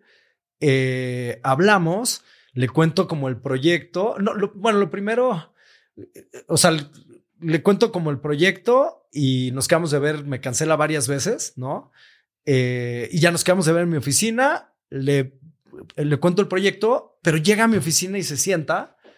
Y en mi escritorio había un proyecto que yo le estaba presentando a, a Grupo Modelo, a Corona que era un proyecto, más bien ellos me habían pedido a mí, o sea, ellos, alguien les presentó una idea y ellos me hablaron y me dijeron, oye, eh, me presentaron una idea de un programa de televisión. No lo entendí muy bien como programa de televisión, pero me gustó mucho el concepto. ¿Por qué no me ayudas a hacerlo evento? Yo ya empezaba a hacer eventos, o sea, ya teníamos un poquito de, de, los principios de producción. Y entonces el, este proyecto que le habían vendido a, Corona como, como un proyecto de televisión, yo lo estaba transformando en un evento y tenía en mi escritorio como una no maqueta visual, ¿no? O sea, se ve así con el logo, con todo. Entonces Mondragón se sienta en mi oficina, cita uno, ¿eh? Se sienta en mi oficina y le empiezo a contar el proyecto y está así viendo mi escritorio. ¿Qué es esto, eh? Le digo, ah, es un proyecto que es esto, es un proyecto de fútbol, no sé qué. Y se le queda viendo. Ese proyecto es mío. Ese proyecto es mío. Eso, eso, esa es una idea mía. No es que, y así, o sea, como que me era Mondragón. ¿no? O sea, Mondragón ya en ese momento ya era Mondragón. Nosotros estábamos empezando. Y yo, no, este, a ver, cuéntame. entonces le cuento, pues es un proyecto que alguien le vendió a Corona, que el proyecto se llamaba, el proyecto se llamaba Retadores. Y entonces era un equipo de fútbol que iba visitando diferentes lugares. Entonces iba a Puebla y el equipo de los, de los retadores visitaba al equipo local y jugaban una cascarita. Entonces le presentaron este proyecto y a mí me pidió Corona que yo de ese concepto lo llevara a un evento. Y eso era, era un equipo de, en ese momento ya, este, como que sí había una, una, una ideita de tener exfutbolistas, ¿no? Entonces en ese momento iba un grupo de exfutbolistas que eran cinco. La, la idea del programa estaba buena porque pateaban el balón y quién sabe dónde caía, ¿no? Y cayó en Chiapas. Y entonces llegaba el equipo de los, los retadores a Chiapas. Y en ese equipo, pues venían dos exjugadores, no sé qué tal, y retaban al equipo local. Entonces, la idea era hacer una gira de, de fútbol llanera, patrocinada por Corona. Y entonces Mondra se empieza a poner así, no, te lo juro, ya la, la junta terminó, no, este es mi proyecto, mi proyecto se llama Visitantes y, y así vas a ver, em, empieza a hablar por teléfono y en dos horas ya tenía yo en mi correo los registros de la marca del documental que ellos estaban haciendo, que sí, en efecto se llamaba Visitantes. Y el que le robó el proyecto a Mondra había sido alguien que trabajó en una casa productora que era de él, se robó el proyecto y se lo fue a presentar a Corona, pero no tuvo ni la delicadeza de cambiar el logo. O sea, el proyecto se llamaba Los Visitantes y este güey le puso los retadores. Pero el logo era igualito. O sea, no le cambió ni el logo. Y Corona se lo compró. Entonces, a, mí en ese momento fue como muy duro porque yo estaba empezando mi relación con ellos y me daba miedo llegarle a decir, conocí un güey que se llama Mondragón, que tiene las uñas pintadas de morado y que dice que tú le robaste su proyecto, ¿no? y así nos conocimos. Y entonces le hablamos al de Corona, lo vamos a visitar. Por suerte, los vaqueros, que era la, como se llamaba la productora, los vaqueros de, son los que habían desarrollado esta idea, sí habían registrado su idea. Entonces aquí, algo que es importantísimo en la creatividad, registra tus cosas. O sea, es. ¿En qué momento? ¿En qué momento? Porque tienes tantas ideas. No, cuando ves pasar en el IMPI gastando no, mil pesos por shot. cuando va, cuando va, cuando, cuando ves que va, regístrala. O sea, yo creo que sí es muy importante. Eh, lo salvó, ¿eh? Mondra me sacó el registro del INPI. En la oficina de Corona, eh, Mario, que era el gerente de marca con ese momento, ya al, que, el, que había robado la idea cuando le dijo Mondragón, ya ni le contestó, ya ni le contestó, se desapareció del mundo. Y entonces nos dice, oye, pero bueno, pues si estoy el proyecto, pues yo quiero hacer el proyecto. O sea, al final de cuentas yo quiero hacer el proyecto y el proyecto se llamó Cascaritas, porque lo que decíamos es, no queremos que se llame visitantes, porque pues así era original, y tampoco digamos que es retadores, como se llamaba en ese momento, porque pues quizá él sí registró retadores. Entonces le pusimos Cascaritas Corona y así nos conocimos. Y entonces lo primero que hicimos fue hacer esta gira de Cascaritas Corona que duró tres o cuatro años y que eso a la vez se documentaba, y alimentaba estas como cápsulas. Nunca se hizo el documental, pero sí se alimentaba. Entonces así nos conocimos. Entonces fue muy loco eh, porque, eh, bueno, y, haciendo cascaritas, naturalmente empezamos a hacer este festival de la Riviera Maya que es Winter Beach, ¿no? Eh, que es un festival de moda y de, de música que lleva 18 años, o sea, no hemos hecho desde que empezó la pandemia y estamos viendo dónde lo vamos a hacer el próximo año pero ha estado por todos lados. O sea, ese festival ha tenido los mejores artistas electrónicos, las mejores bandas, Café Tacuba, Natalia Lafourcade, Armin Van Buren, Guetta, Avicii, todos han pasado por el festival y siempre lo hicimos en Año Nuevo. Y, así nos conocimos. O sea, como que, y de ahí, o sea, como que digamos que nos asociamos primero por Cascaritas como proyecto, porque pues, el dueño del proyecto y nosotros la agencia que lo hacía luego por Winter Beach y luego empezamos a hacer el Fashion Week. Entonces, eh, éramos socios en las plataformas y por el otro lado estaba la agencia y él por el otro lado era manager de talento. Entonces empezamos a convivir en la oficina, en la oficina, en la oficina, Y, cuando empiezas a juntar cosas, pues cuando empiezas a mezclar talentos, pasan cosas increíbles. Entonces, de repente, ya le vendíamos, Coca siempre ha sido un cliente muy importante de nosotros. Pues de repente se gestó la primera gran campaña de publicidad de Ciel y era Ana Claudia Talancón, una actriz de Mondra. Entonces hicimos la primera gran campaña de Ana Claudia Talancón. Ana Claudia estuvo tres, cuatro, cinco años con Ciel. Después fue Carla Souza. Después fue Aislinder Bess. Después fue Diego Boneta. Entonces, como que, digo, eso fue una, una cosa que se fue dando, pero como que ya empezaba, o sea, Mondra traía clientes a la agencia y la agencia vendía a los clientes de Mondra a las marcas. Entonces, como que se fue dando, se fue dando, se fue dando hasta un momento donde tuvimos una oferta de compra de la compañía y, y esa oferta de compra nos enseñó que estábamos hechos un desastre corporativo y entramos a, correr el proceso de Endeavor. Entonces, bueno, pasaron dos cosas. Eh, de repente Coca nos dice, te tengo una súper buena noticia. Te vamos a hacer una auditoría de procesos. Así, sí fue la mejor noticia. ¿eh? Fue la peor llamada, pero sí fue la, la mejor noticia. Me acuerdo que me estaba yendo de vacaciones en diciembre cuando recibo la llamada de, de, del CFO de Coca, que era mi amigo, trabajamos mucho. Me dice, oye, hay una muy buena noticia, les vamos a hacer una auditoría de procesos. O sea, la palabra auditoría y buena noticia no, no, no, no van de la mano. Pero bueno, pues nos tocó, eh, nos viene a hacer una auditoría Coca. Coca contrataba a EY para hacer la auditoría de procesos. Entonces, viene el equipo de EY a la oficina. Digo, pasaron las vacaciones y la auditoría cuando empezó en febrero, marzo. O sea, en tres meses empieza.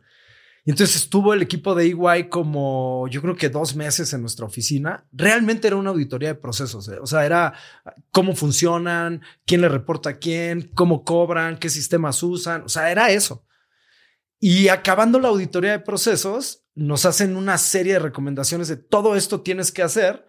Pero la que era la directora de EY de la auditoría me dice, oye, mi roommate es la directora de Endeavor. ¿Tú sabes qué es Endeavor? No, no sé qué es Endeavor. Y entonces justo su roommate era la directora de Endeavor en ese momento, una de las directoras de cuenta de Endeavor. Entonces me dice, yo creo que ustedes son un gran candidato para Endeavor. ¿Quién era? En, Ana, Victoria. Entonces, no sé si era su roommate o su mejor amiga o algo. Eh, no, no, no, no, no tengo la, la precisión, pero conocemos a Ana Victoria y entonces empezamos a correr el, el, el proceso de Endeavor y, fue increíble, o sea, fue, fue, muy padre. Pilar estaba todavía como directora de, de Endeavor y nos tomó tres años ser emprendedores en Endeavor. Nos hicimos, eso fue en el 2010, nos hicimos emprendedores de Endeavor en el 2013 y mucho de lo que pasaba ahí es que, claro, teníamos un socio en una plataforma por acá, pero él no era socio de la agencia, pero yo no era socio del management, pero Mondra no era socio de la agencia. O sea, como que era todo un rollo ahí complejo que se unió a esta les queremos comprar la compañía que, que, pues no, no, no la podías vender. O sea, no había manera de, de tenerla en una cajita, ¿no? Entonces, sí creo que, sí creo que esa fue, siempre cuando lo recuerdo, sí fue la mejor llamada. Te tenemos una gran noticia, te vamos a ir a auditar. Sí fue una gran llamada porque terminó en esto y desde ahí nos hicimos Endeavor y se le debe mucho a Endeavor. Endeavor eh, Casa Lumbre también es Endeavor y Endeavor ya en la era de Vincent. Vincent fue el que me sacó la primera cita con, con, Moni, con Moy y con Dani. Esta relación con Mondra, a ver, una cosa es cómo se juntan en forma de negocios, pero cómo se juntan de forma de trabajar, porque has dicho que Colors está abierto 24 horas y que hoy tiene el, el turno de la noche, tú el turno de la mañana. Ciertamente tienen habilidades muy diferentes, personalidades muy diferentes. Háblame de cómo se complementan. Pues es, creo que ahí le atinas al 24-7, ¿no? O sea, a mí me toca el turno de día y a Mondra le toca el, turno de noche, ¿no? Entonces, a mí si me puedes citar a las 8 de la mañana a una reunión y llego feliz y Mondra perfecto si la juntas a las 2 de la mañana. O sea, como que ahí hay una, hay una cobertura de horario natural pues que tiene que ver con de dónde viene cada quien, ¿no? O sea, en cierta manera, pues Mondra sí viene de la noche. O sea, Mondra sí viene del rock and roll. Eh, entonces, creo que ahí hay una cobertura natural. Creo que hay un complemento muy bueno. Yo creo que la mayor parte de las veces no estamos de acuerdo, ¿eh? Y eso creo que está bien. O sea, hay muchas veces en las que no estamos de acuerdo y pues se rebate y se rebate. Y creo que también hay áreas de expertise, ¿no? O sea, puedo no estar de acuerdo en una decisión de talento, pero si él dice va, pues dices va, ¿no? O sea, es la experiencia. Eh, y, creo que viceversa, viceversa es igual. Eh, pues también hay muchas historias, también hay mucha amistad, también hay, hay como mucho, mucho recorrido que ayuda a que el proceso en la toma de decisiones, regresando como a la chamba, pues también sea un poco más natural, ¿no? Estamos, yo creo que en, momentos diferentes ahorita de, de edad, de timing y de experiencia, pero todo suma. Has hablado mucho del concepto de plataformas, ¿no? Porque creo que se entiende muy bien lo que hace una agencia de BTL o de producción de eventos, se entiende muy bien lo que hace una agencia de management de talento. Pero yo, yo ahí te haría una precisión, es una agencia de creatividad que ejecuta sus ideas. O sea, porque creo que antes sí la, la antes era la agencia de publicidad, la agencia de BTL, la agencia de relaciones públicas. Y hoy no, hoy es la agencia que genera la idea y luego tiene la capacidad de, ejecutarla. Trabajando en equipo con otras agencias, subcontratando diferentes acciones y todo, pero creo que el, lo, para mí lo que es como muy actual de la agencia de, de, esta era es la, es la creatividad. O sea, cambia el medio y cambia cómo conectas pero el, chiste es generar la idea y luego tener la capacidad de ejecutarla. Y cuando hablas, cuando toman la decisión de empezar, tal vez por accidente, a crear su primera plataforma o la primera marca propiedad de la que son dueños, ¿por qué seguir expandiendo esta división o esta especialidad en ser dueños de tus propios eventos, de tus propias marcas, de tus propias plataformas?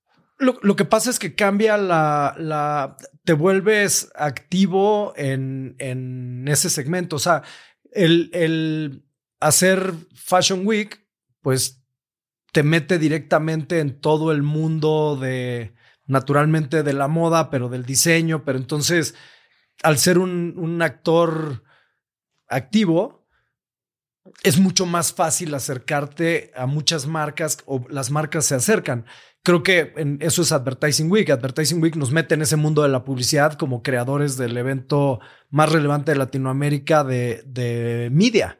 Entonces cambia tu discurso cuando estás jugando con tus, con tus propias fichas. En el caso, nosotros teníamos una idea que nunca pudimos ejecutar que se llamaba Destination, ¿no? Destination. Y, vaya que se la presentamos a marcas, ¿eh? o sea, le, dimos con todo para hacerla. Estaba adelantada a su tiempo. O sea, estaba. ¿Cuál era el concepto? El concepto era una feria en donde tú llegabas a esta feria, chavitos, o sea, era Destin, o sea, para teens, donde tú llegabas a esta feria y estaban los mejores expositores de moda, música, arte, tal, dándote como clínicas y clases y todo para aprender. Y entonces era como el semillero. Yo llego a Destination y está León de Soe dándome una clase de rock, ¿no? O sea, por decir alguien, ¿no?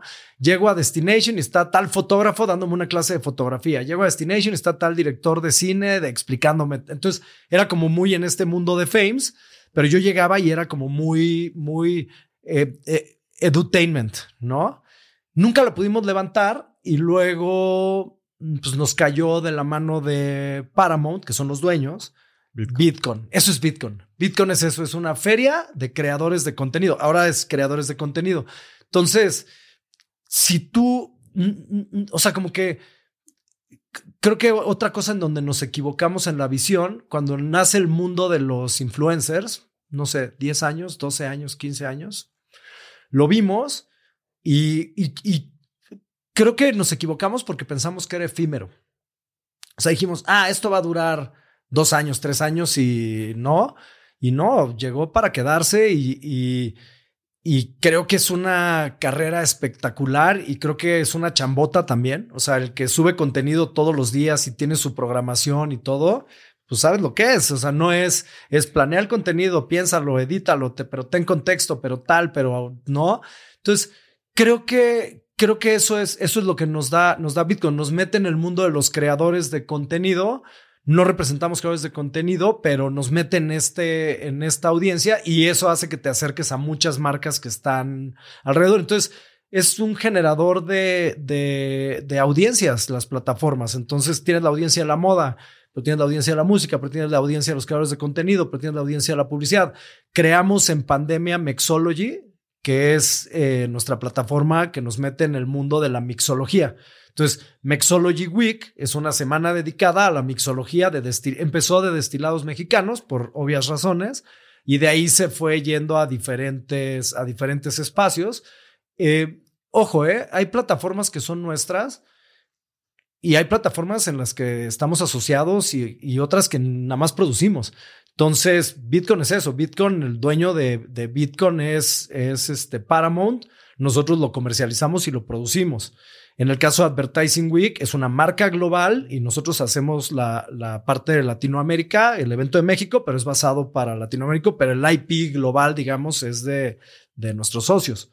Eh, hacemos el festival Food and Wine de, de Forbes, ahí pues también somos productores, o sea, como que, y entonces ahí entras pues en el mundo de la gastronomía, de, entonces creo que es otra vez jugar en Fames, ¿no? Fashion, Art, Music, Entertainment and Sports y, moverte por ahí y acercarte a esas audiencias y eventualmente esas audiencias van a hacer que las marcas sean reactivas hacia eso. Y eso te da un expertise en cada una de estas áreas que obviamente vas ganando con el, con el tiempo. Hablas de que los últimos tres años, precisamente la pandemia, los hicieron acelerar este proceso innovador, ¿no? Tienen un chorro de plataformas que estaban basadas 100% en la interacción presencial.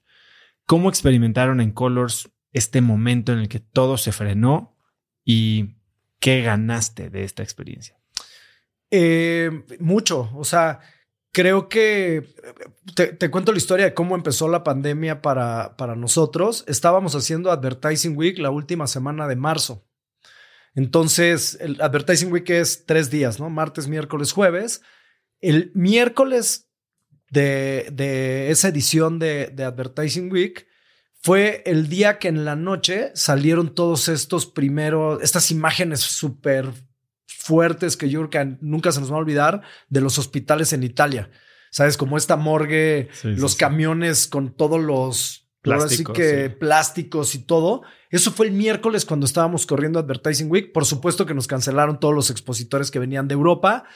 Y era un momento que no, o sea, ya no sabía si dabas la mano, no había cubrebocas, no, o sea, no, no había llegado hasta allá, pero era sí saludo, no saludo, eh, cancelo el evento o no cancelo el evento, pero pues estábamos en el día 2, iba el día 3, no había información para cancelar, pero era muy tenso salir.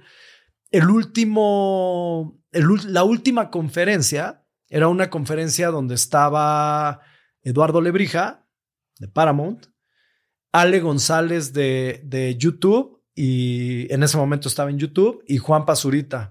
Y la conferencia presentaba Bitcoin. Bitcoin era en mayo. Esto era marzo. Bitcoin pasaba en mayo de ese año. Y estábamos diciendo en tres meses o en cuatro meses viene, viene Bitcoin. De eso iba la conferencia. Y cuando, cuando acabó la conferencia, yo estaba sentado como muy tenso, no por Bitcoin. Estaba súper tenso porque tres semanas después tenía Fashion Week. Y entonces decía, pues sí, no tuvimos que cancelar Advertising Week, pero es eminente la cancelación de Fashion Week.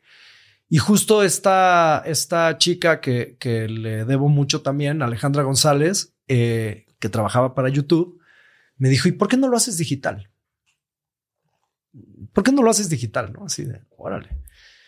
Y como que de ahí me agarré. Me dijo, yo te, ayudo con YouTube, te damos un proceso de mentorías y te, o sea, como que me dijo, te, ayudamos, o sea, no era un patrocinio, nos patrocinaron al final de cuentas, pero era como un tema de mentoring.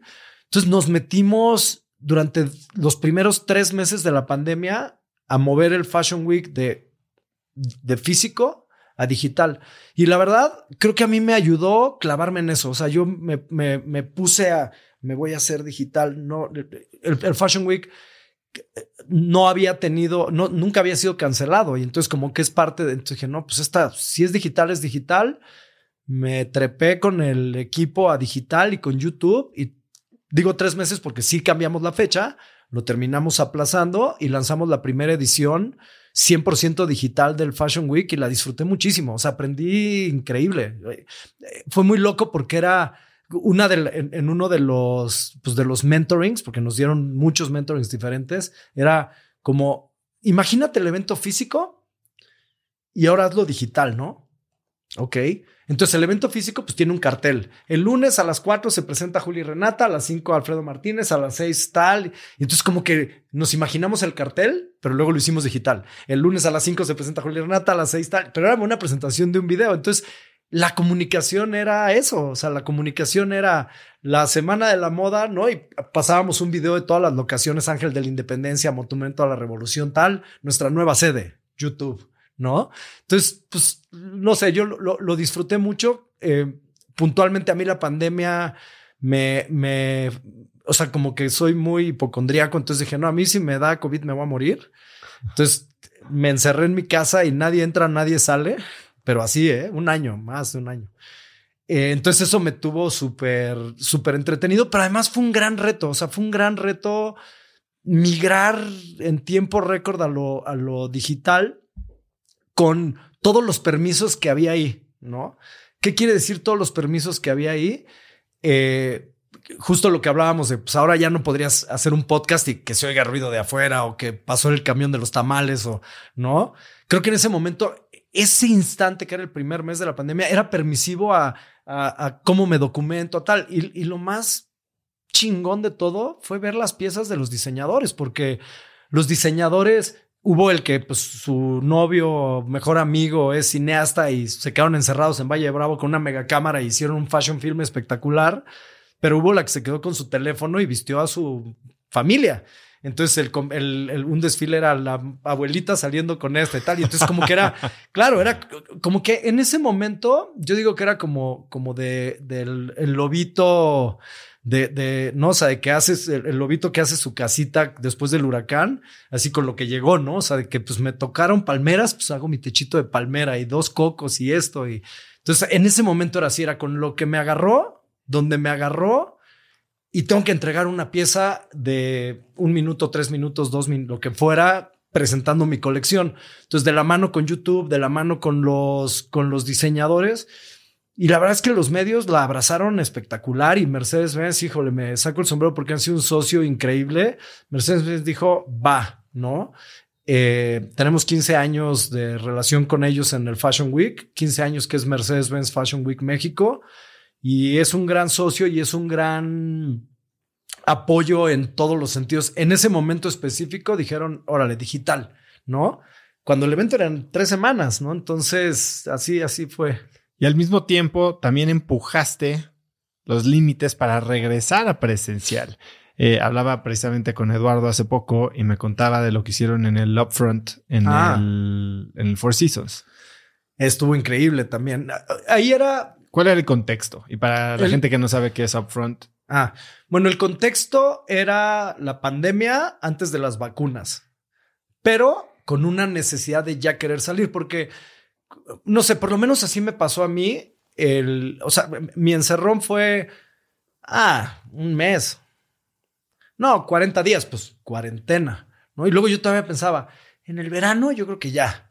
No, pasando el verano. No, o sea, todavía así de. Te lo fuiste chiquiteando. O sea, ya pasando el verano, sí fue de desarmar el depa que tenía acá. O sea, como que ya fue de no, esto. Ya, ya ahí fue hasta que no haya vacunas y quién sabe cuánto se van a tardar. Entonces, el contexto del upfront es la necesidad. O sea, ahí, por ejemplo, Paramount siempre hace presentaciones de todo lo que van a tener el próximo año, ¿no? Ellos tienen muchas propiedades, tienen los premios Miau, tienen todos sus canales, eh, ¿sabes? O sea, como que es una compañía de entretenimiento, de comunicación, ahora pues de streamer gigantesco con Paramount Plus. Entonces hacen un evento en donde presentan todas sus innovaciones y al ser MTV siempre tienen un show de música, o es un upfront divertido. Un upfront es eso, es la presentación en avanzada de todo lo que traemos el próximo año para sus socios y clientes, como para que las marcas digan, ah, aquí me conecto con esto o tal, o salgan ideas. Entonces, eh, decíamos, pues, ¿cómo haces el upfront en, en, plena, en plena pandemia? Entonces, por conocer muy bien el Four Seasons, que el Four Seasons ha sido muchos años una de las locaciones principales del Mercedes-Benz Fashion Week, eh, conocíamos muy bien el Four Seasons. Decíamos, bueno, pues, ¿qué pasa si el, el, el upfront es te invitan al evento, pues nadie iría porque pues te contagias, no te contagias, ¿no? No había vacunas, ¿eh? O sea, era antes, antes de las vacunas. Entonces, el concepto fue, en ese momento ellos estaban haciendo el unplug de Fobia para, como producto para, para la compañía. Entonces era, te invito a ver mi upfront y a un concierto de Fobia, pero lo ves desde tu cuarto en el Four Seasons. Entonces el Four Seasons tiene, creo que 110 cuartos que dan hacia el jardín.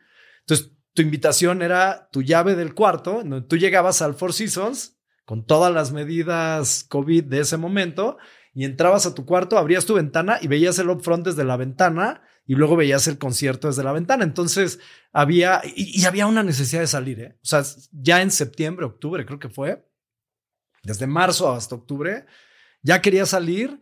Yo creo que ya en ese momento había, había como que pues, sí me lanzo al restaurante, con todas las medidas, pero voy, pero no voy, pero es buena idea, pero no es buena idea. Entonces creo que el upfront fue permisivo hacia eso. Es, ven, vente a la pasar poca madre, ven a ver un concierto de fobia, ven a ver toda la innovación que tiene Paramount. Y pues fue ahí, en el Four Seasons, desde tu cuarto. Hubo quien la planeó de voy y me quedo a dormir y había desayuno. Y hubo quien fue, vio el show, vio el upfront, se quedó un rato y se, y se fue. Fue bueno. Ese fue un, un buen regreso a lo físico con distancia y, creo que ya después, lo que pasa es que eh, tenías que ir aprendiendo, o sea, no había, obviamente no hubo un manual, entonces tenías que ir aprendiendo las medidas, tenías que ir aprendiendo como que los círculos de vacunación, que creo que eso les pasó los que tuvieron que regresar también muy rápido así, pues fueron los sets de filmación. O sea, tuvieron que regresar y aprender las medidas en el proceso porque pues, las producciones no podían frenarse por, por tanto tiempo. Y creo que ahí, por ejemplo, tengo algunos ejemplos de producciones que lo que hicieron fue una mega, rentaron un hotel completo, se encerraron en el hotel y ahí hicieron la cápsula y nadie entra, nadie sale hasta que acabas de filmar. Eh, entonces, no sé, cada quien se la fue inventando así hubo esta, hubo esta confianza de, de Paramount de hacerlo y fue, un retazo, o sea, fue, fue, fue, muy bueno. Cori, a ver, tu negocio es mucho de creatividad, pero también mucho de producción y también mucho de presencia. Yo, cada que voy a algo que organizas tú, o incluso hasta cuando no sé si que lo organizaste tú, ahí estás. ¿Cómo le haces y en qué momento empiezas a delegar? Porque entiendo que el negocio de agencia también es mucho de los clientes, y no solo de agencia, pero de agencia de desarrollo o de agencia creativa o de el cliente quiere lidiar con el que le vendió uno y con el que cree que tiene las riendas del negocio. ¿Cómo organizas tú tu, sistema de delegar? Porque supongo que tienes un buen equipo, pero ¿cómo te obligas tú a delegarle y cómo manejas esta relación con el cliente? Primero que nada, sí, en este periodo se ha desarrollado un equipazo, ¿no? Eh, y creo que está mucho en la planeación. O sea, ojo, eh, octubre, noviembre, pues si de repente terminas teniendo tres, cuatro o cinco eventos el mismo día y los tienes que hacer, ejecutar, etcétera. Eh, pero creo que son equipos dedicados. O sea, la clave del éxito es tenemos diferentes equipos dedicados que trabajan para marcas. Entonces no, no se pisa el de una marca con la ejecución de, de otro. A mí me gusta involucrarme mucho, pues como en la parte, en el diseño de la idea y pues luego va bajando y va bajando y va bajando. Y quizá mi mayor, mi mayor oportunidad y lo que más tengo que desarrollar justo es este desapego de, de, dejar que, que, corra, ¿no? Eh, lo que pasa es que, pues, te, te, sabes este concepto del circo pobre? No. cuando eres emprendedor, ¿no? Cuando empiezas un negocio desde ceros, pues haces el circo pobre, ¿no? Entonces sales y vendes los boletos en la taquilla, ¿no? Luego te metes y bañas a los elefantes. Luego te metes y te vistes de payaso y sales malabareando. Luego te metes y eres el trapecista, ¿no? Y pues tienes que hacer un poco de todo porque es el circo pobre porque estás empezando. Y el gran defecto del circo pobre es que entonces después piensas, nadie vende mejor los boletos que yo, nadie baña a los elefantes mejor que yo, nadie. Entonces yo ya, ya, esa ya, creo que esa ya la, la pasé hace 10 años, quizá. Y entonces ahora es como confiar y tener los mejores en cada posición, entender eh, y, y, y, por supuesto, pues disfrutarla también. O sea, el negocio de la producción tienes que poderlo, poderlo disfrutar. La mejor manera para mí de disfrutarlo es no estar en los montajes. O sea, no ir al montaje. cuando sale todo. El, lo que pasa es que, eh, a ver, hay reglas del, hay reglas de la producción. Si vas a estar en la producción y entras el día uno, tienes todo el derecho de opinar. Lo que no se vale es llegar el día 50 y decir, ah, cámbienme esto porque no me gusta, porque tal. Entonces, creo que si entras muy bien en el diseño, te puedes, o sea, como que puedes fluir hacia eso. Entonces, a, mí generalmente no me gusta ir a los montajes o a la, inclusive en los contenidos, a las filmaciones, porque creo que ya mi chamba no es esa. Y la distancia crítica te ayuda también a poderlo, a poder disfrutar el resultado y a no ser el, el, director gaviota, ¿no? O sea, el que eh, vuela por los aires, se acerca, nada más la caga y se va, ¿no? No, pues, o sea, estás en el día uno, entonces sí. Si, si llegaste el día uno, opina en todo lo que quieras y vive todos los cambios en el mapa, en el proceso, en todo. Si no, no, digo, a menos de que llegues y veas algo que digas, ah, esto tiene un tema de seguridad o, no, o sea, como que sí, por supuesto es bienvenido, pero creo que tienes que poder confiar en, el, en la producción. Eh, y en el caso de lo que no es producción física, pues tienes que confiar en la idea. O sea, si contratas a un director de cine para que te haga un comercial, no te sientes al lado del director de cine como gerente de marca decirle, ¿por qué no usas este lente? No, güey, no mames, contrataste a uno de los mejores directores de cine del mundo para ahorita para que te haga tu anuncio. Déjalo trabajar, brother. ¿Sabes? Entonces creo que ese es un ejemplo de desde la no sé, desde el contenido. Entonces también es como que, está padre porque muchas veces las ideas, cuando vendes talento para campañas, las ideas se gestan con el talento.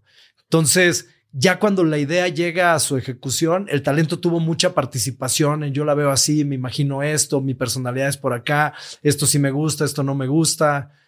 Eh, hemos hecho muchas, muchas campañas con, con talento y las mejores campañas de talento son las campañas en donde el talento está involucrado desde el principio y el talento hace suya la idea, ¿no? Y si hace suya la idea, es natural, corre y se ve y se entiende, ¿no? Ah, por talento me refiero a actor, actriz, director, deportista, o sea, el que participa en... Para la gente que cada vez más está involucrada en, no sé, tener talento, tal vez es micro talento, micro influencers o macro, ¿cuáles son las tres reglas para manejar a este tipo de gente que de repente está acostumbrada a tanto, tanta atención que se vuelve difícil trabajar con ellos? No creo que hay tres reglas. O sea, no, no creo que hay reglas. Creo que creo que hay criterio, que es lo más difícil de formar. Si tú vas a trabajar con talento, lo más difícil de formar es el criterio propio y de tus equipos. Es lo más difícil para, para trabajar en, con talento, porque ante la misma situación tienes que reaccionar de diferentes maneras en función del talento o del cliente o del productor o de... Entonces creo que no sé si hay reglas, ¿eh? no, no creo que haya reglas. Sí creo que una regla, y esa me la enseñó también Mondra, es ser súper frontal, directo y derecha a la flecha. O sea, con el talento como va, es esto, es así, porque sí, porque tal. Y entonces, pues ahí la, la, la neta siempre te salvará, ¿no? Y, y yo también digo, no solo en el talento, pero que aplica muy bien en el talento que, que las buenas noticias se dan rápido, pero las malas más. Si se te cae una campaña, le hablas al talento y se la dices. Si se te, ¿sabes? O sea, como que si, si sabes el problema, pues está más fácil encontrar la, la solución aunque hay momentos donde tú tratas de librar la solución, pero creo que mientras tu relación esté aceitada con el talento, jala cabrón. O sea, si, no sé, trabajamos con muchos actores, con muchos se ha desarrollado una amistad increíble. Eh, y con los que no se ha desarrollado una amistad increíble, hay una comunicación permanente. Y cuando la comunicación está fluida, jala. Eso, eso creo que es la, no sé si es regla, pero sí es un, si quieres trabajar con talento, la comunicación es clave. Y el criterio. Tu trabajo, como ya lo dijimos, involucra estar en muchos lugares al mismo tiempo. Te vas de viaje, llegas al evento, regresas de viaje, estás en el otro evento. ¿Cómo manejas tu energía? Pues mira, creo que hay que administrarse muy bien y hay que administrar muy bien el tiempo. Eh, puntualmente a mí algo que me dio la pandemia es en esta parte como el encierro, que puedo hacer ejercicio diario perfectamente, eh, corto en momentos, ¿no? Eh, trato de dormirme temprano, me paro. ¿A qué hora te duermes? Pues, o sea, shutdown de chamba, pues 6, 7 y dormir 9, 10 11. Y te despiertas temprano. Sí, a las, pues es que cuando, cuando tienes hijos chiquitos y todo, 6. Pero 6 a.m. Club jala, o sea, pararse temprano funciona. Siento que es un momento que estoy bien, como bien despierto y... ¿Y qué haces en la mañana, estas primeras dos horas? ¿Cómo se ven? Seis, despertar, o sea, como que irla llevando ligera, eh, desayunar, llevar a mis hijas a la escuela, y ya es a las 8. Trato de jugar tenis entre 8 y 10. Como que esa es una, una buena. Y luego ya después de esa, pues un poco la que siga, ¿no? O sea, creo que si ya conectaste así tempranito, eh, te, te, te ayuda. Si hay una junta que es sí o sí a las 8 por un cambio de horario, pues hay que ser, hay que ser flexible. Pero creo que si la sacas en el ejercicio, el día corre súper bien. Y también y también es el ciclo natural, ¿no? O sea, tengo una, el ciclo natural del, del, trabajo, del sueño. Todo. Tengo una amiga que se llama Adriana Valladares, que trabajó mucho tiempo en Coca-Cola, que es una gran comunicadora y publirelacionista y amiga, que una vez me vio muy jodido haciendo un proyecto para Coca, así desvelado todo, y me dijo, mira, te voy a dar un consejo, lo que no puedas resolver a las 8, 9, 10 de la noche, no lo vas a resolver a las 4 de la mañana. Y me lo dijo así como de que en el momento que me lo dijo fue de, ay, sí, no, güey, o sea, si no me sigo toda la noche dándole tal. Pero luego te van cayendo como estos 20 y pues sí, pues lo que no puedas resolver a las 8 o 9, pues ya mañana y mejor duerme bien y trata de darle. Eh, si haces ejercicios y todo, pues normalmente duermes, duermes bien. Entonces creo que ahí es como el ciclo, el ciclo natural de la eficiencia. O sea, no, eh, otra, una cosa que pasó en la pandemia al principio, que yo creo que fue de las peores cosas, era, ah, ahora tengo 80 Zooms al día, ¿no? Y entonces casi que hasta te daba, te sentías mal si tenías que ir al baño, no sé qué, no, estoy en un Zoom y me pusieron uno a tal y a tal y a tal. Creo que ahora ya como que se, se ecualizó. Eh, y no sé, por ejemplo, eso sí es algo que extraño, ¿no? O sea, de, pues, el, el, el, el proyecto entre, entre ir a una junta de venta y otra, pues vas con quien vas vendiendo y tal, y pues te vas muriendo de la risa y vas a comer. Y o sea, como que también aligera este día, este rollo de que ves la agenda. No todo es transaccional. No todo es transaccional. Y, y también el, el, calendario del teléfono engaña. O sea, no puedes tener tres juntas al mismo tiempo, aunque lo puedas etiquetar en tres, tres momentos.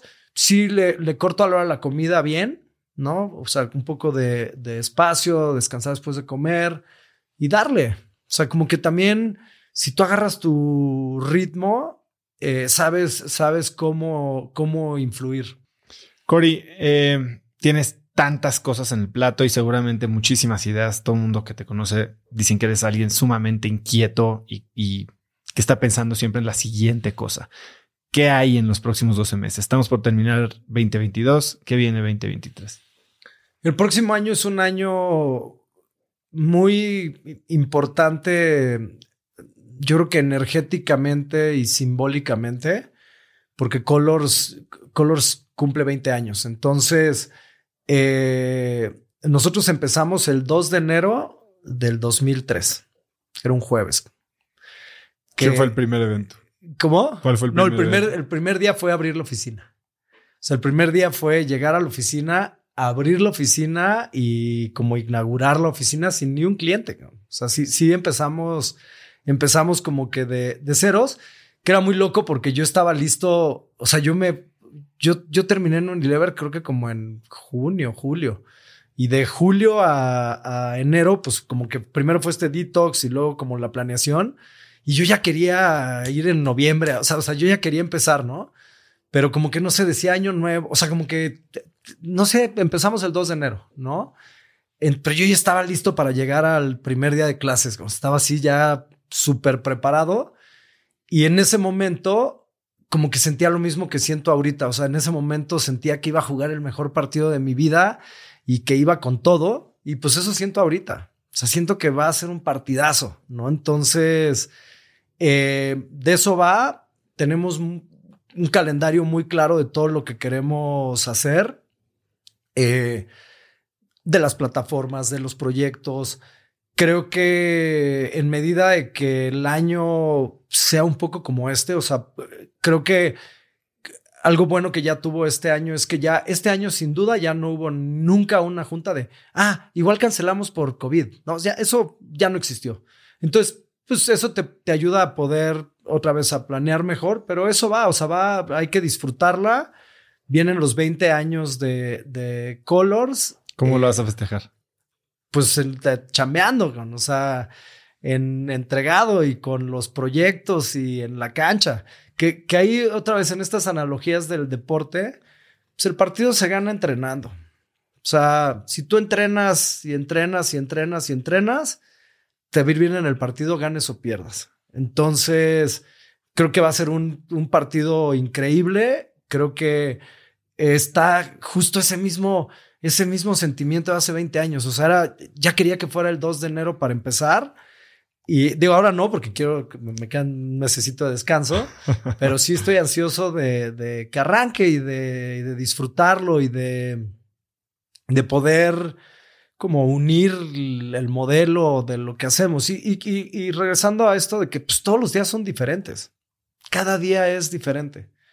Cada día pasa algo, cada día una, en un momento estás hablando de talento, en otro momento estás hablando de agencia, en otro momento estás hablando de plataformas, nuestras marcas de, de alcohol, que, que este año fue espectacular. O sea, este año, este año salió, salieron tres. Entonces, ¿Cuáles son las cuatro?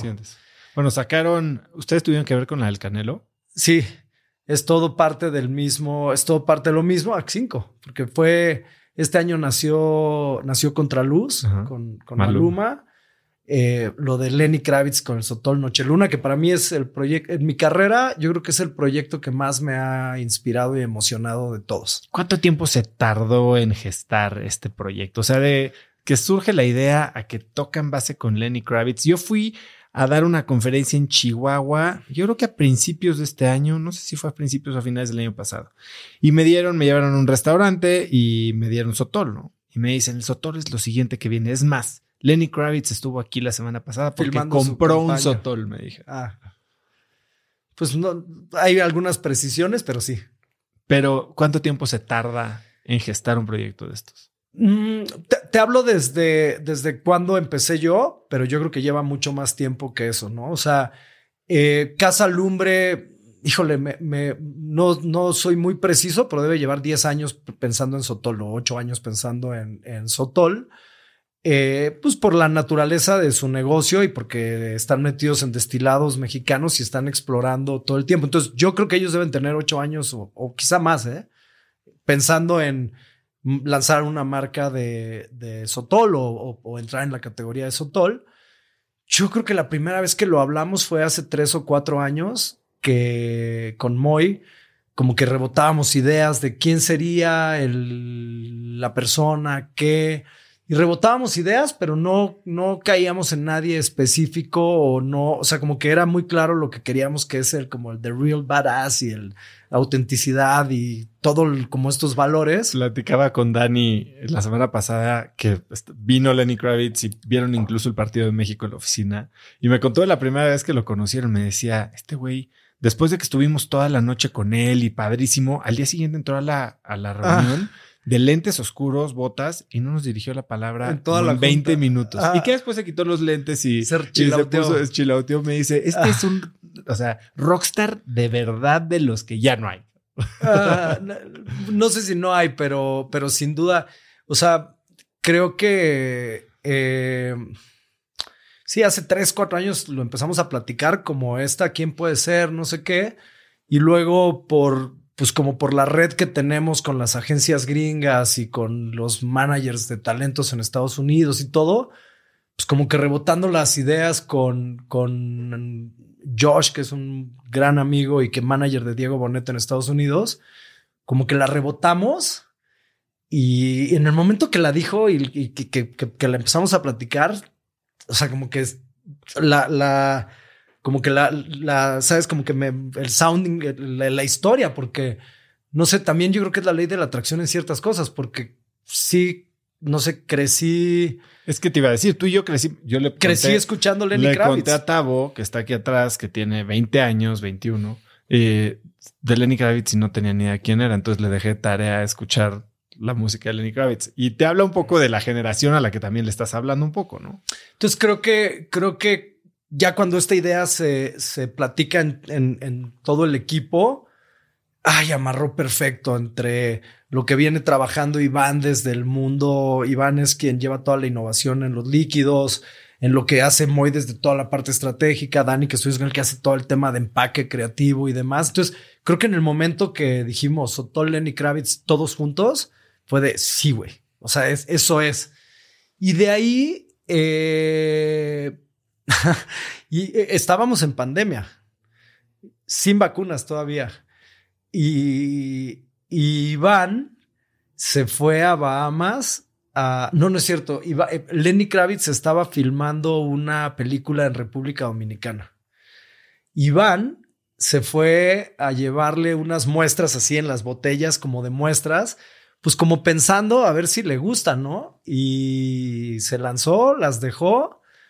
Creo que Lenny lo probó, le encantó y no sé, al mes estábamos en su casa en, en Bahamas platicándole todo el rollo y todas las ideas y se fue dando como muy natural. Me, me encantó mucho cosas del proceso creativo con él siendo uno de los principales creativos del universo, porque lo primero que dijo fue, pues si hay ideas que están chingonas, sean mías o no sean mías, las usamos. O sea, porque ya había algunas cosas de desarrollo. Entonces, como que fue muy abierto a tal. Salimos de ese día de largo día en, en la playa, tal. Salimos con botella, salimos con nombre, salimos, o sea, como que salimos con cosas como bien importantes. Ojo, ya había un trabajo previo de opciones de nombre que se pudieran registrar. O sea, como que había una chambota previa, pero como que salimos validando mucho, mucho con él. Y de ahí, pues ya, a darle y a involucrarse. Él, él metió a su compañía de diseño que se llama Kravitz Design. Entonces metió a Kravitz Design a trabajar con Dani, a acabar de diseñar la etiqueta y que la lunita y que esto, la botella, el empaque, el cuerito y todo. Entonces ahí fue como una colaboración con ellos que, que, que pues, híjole, qué increíble.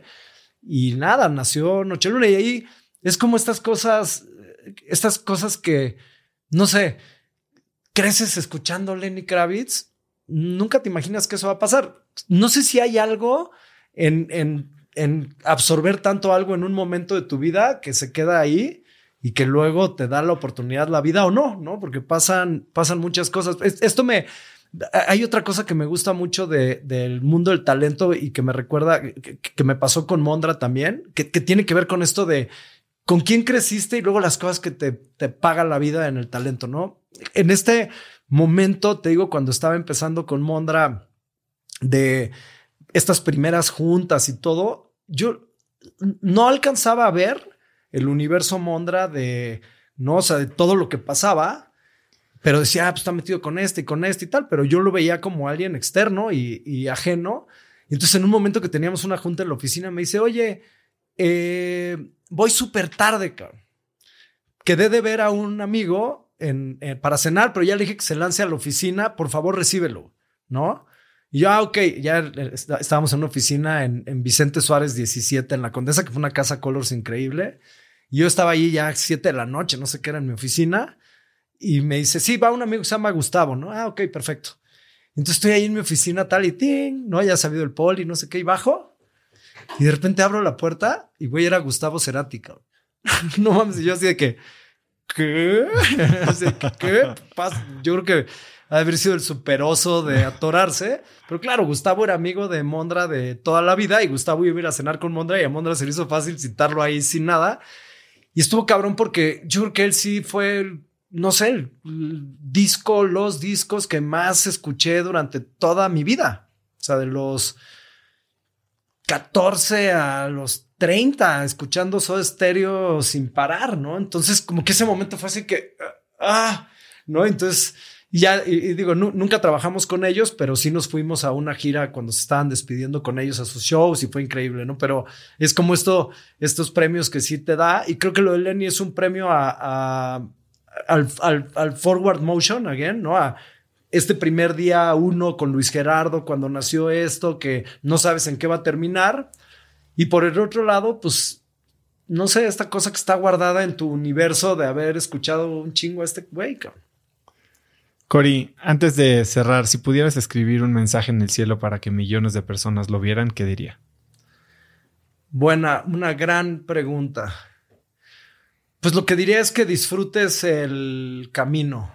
O sea, diría que escojas una pasión, o sea, que lo que vayas a, lo que te vayas a dedicar, digo, porque es un podcast de, de profesional y no de autoayuda, ¿no?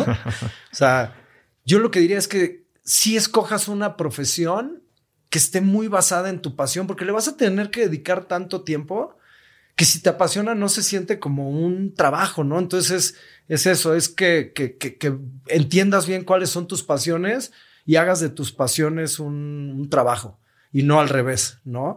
Y que, eh, digo, me dijiste una frase, pero le profundizo y esto es un tema quizá también como más pensamiento de, papá, no tienes que saber a qué te vas a dedicar hoy, mañana, se vale cambiar. Creo que esa es importantísima. O sea, creo que esa, eh, otra vez, ¿no? Regresando a este mundo de los creadores de contenido, o sea, ¿quién no quisiera que su hijo sea un creador de contenido que le va increíble, ¿no? Cuando antes era de que no te, o sea, sabes como un amigo me contaba así que, es arquitecto, que él quería ser fotógrafo y que le decía a su papá que quería ser fotógrafo. Y dice, ah, ¿quieres estar en como ser artista? No, pues sí, ingeniero civil. no, o sea, no. y terminó siendo arquitecto, ¿no? Pero como decía, no, ahí, o sea, ¿quieres? No. Y pues es, creo que hoy, hoy a lo que te dediques mientras le des, mientras le des con todo, te va a florecer y te va a ir bien y te la vas a pasar increíble. Cori, yo he tenido oportunidad de ver de primera mano a lo que te dedicas tú. Eh, se nota la pasión, se nota el compromiso, se nota el esfuerzo y la gente que te conoce de muchos, muchos años más que yo sabe y, palpa perfectamente esa pasión de la que hablas. Eres un crack, eh, me encanta estar en tu órbita porque estoy seguro que me vas a abrir el mundo y te lo quiero agradecer. Muchas gracias por estar aquí. ¿Dónde puede seguir la gente, contactarte la gente? Pues, mi Instagram es Cori Crespo y nuestra página es colors.mx. Ahí está un poco el roster de talento con el que trabajamos, las marcas con las que trabajamos, las plataformas. Eh, ahí. ¿Algo que quieras agregar? No, hombre, darte, darte las gracias. La pasé muy bien y qué bueno que lo, que lo logramos. Sí, después de muchas pláticas y de iteraciones, aquí estamos. Muchas gracias, Cori. Te agradezco. Esta fue una de esas conversaciones que despertaron mis jugos creativos. Si te gustó el episodio, compártelo con alguien usando el link cracks.la diagonal 204. También sigue Cracks en Spotify o suscríbete en YouTube o iTunes y califícanos con 5 estrellas ahí para que más gente nos encuentre.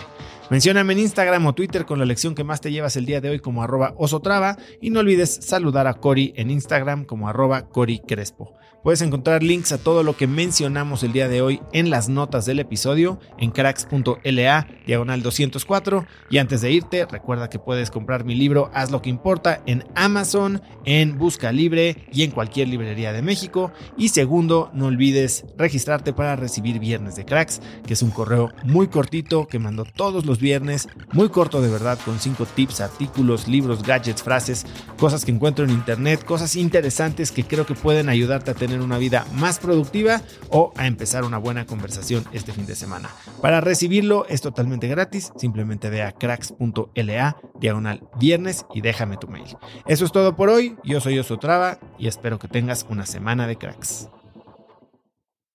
Este episodio es presentado por Vic. Si me conoces, sabes que soy un consumidor voraz de audiolibros y que he probado todo tipo de aplicaciones para seguir nutriendo mi mente mientras manejo o mientras corro o hago ejercicio, pero sin duda, por mucho, Vic es mi favorita.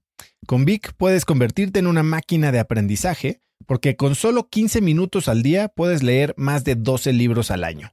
En Vic tienen más de 250 mil títulos y puedes escuchar resúmenes de bestsellers en menos de 15 minutos o libros completos, incluido mi libro Haz lo que importa, así como mis Vic originales como Cómo combatir el síndrome del impostor. Vic, por ser escucha de cracks, te regala 7 días de prueba y después contenido ilimitado por solo 167 pesos al mes en un pago anual de 1.999 pesos al suscribirte a Vic. Simplemente ve a cracks.la diagonal Vic. Vic se escribe B alta E E K.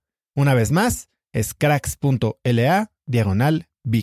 Este episodio es presentado por Hospital Ángeles Health System. Cada invitado con el que platico en el podcast me abre los ojos a nuevas tecnologías que están impactando de forma positiva la manera en que todos nosotros vivimos. Una de las áreas en las que el avance tecnológico está generando más impacto es en el área de la salud, especialmente con los avances en cirugía robótica que permiten intervenciones con menos sangrado, menos dolor, cicatrices más pequeñas y una recuperación mucho más rápida. Hospital Ángeles Health System tiene el programa de cirugía robótica más robusto en el privado en México. Cuenta con 13 robots Da Vinci, el más avanzado y versátil del mundo, y con el mayor número de médicos certificados en cirugía robótica, con la cantidad de horas necesarias para poder operar, ya que tiene el único centro de capacitación de cirugía robótica en todo el país. Este es el futuro de la cirugía. Si quieres conocer más sobre el programa de cirugía robótica de Hospital Ángeles Health System y ver el directorio de doctores,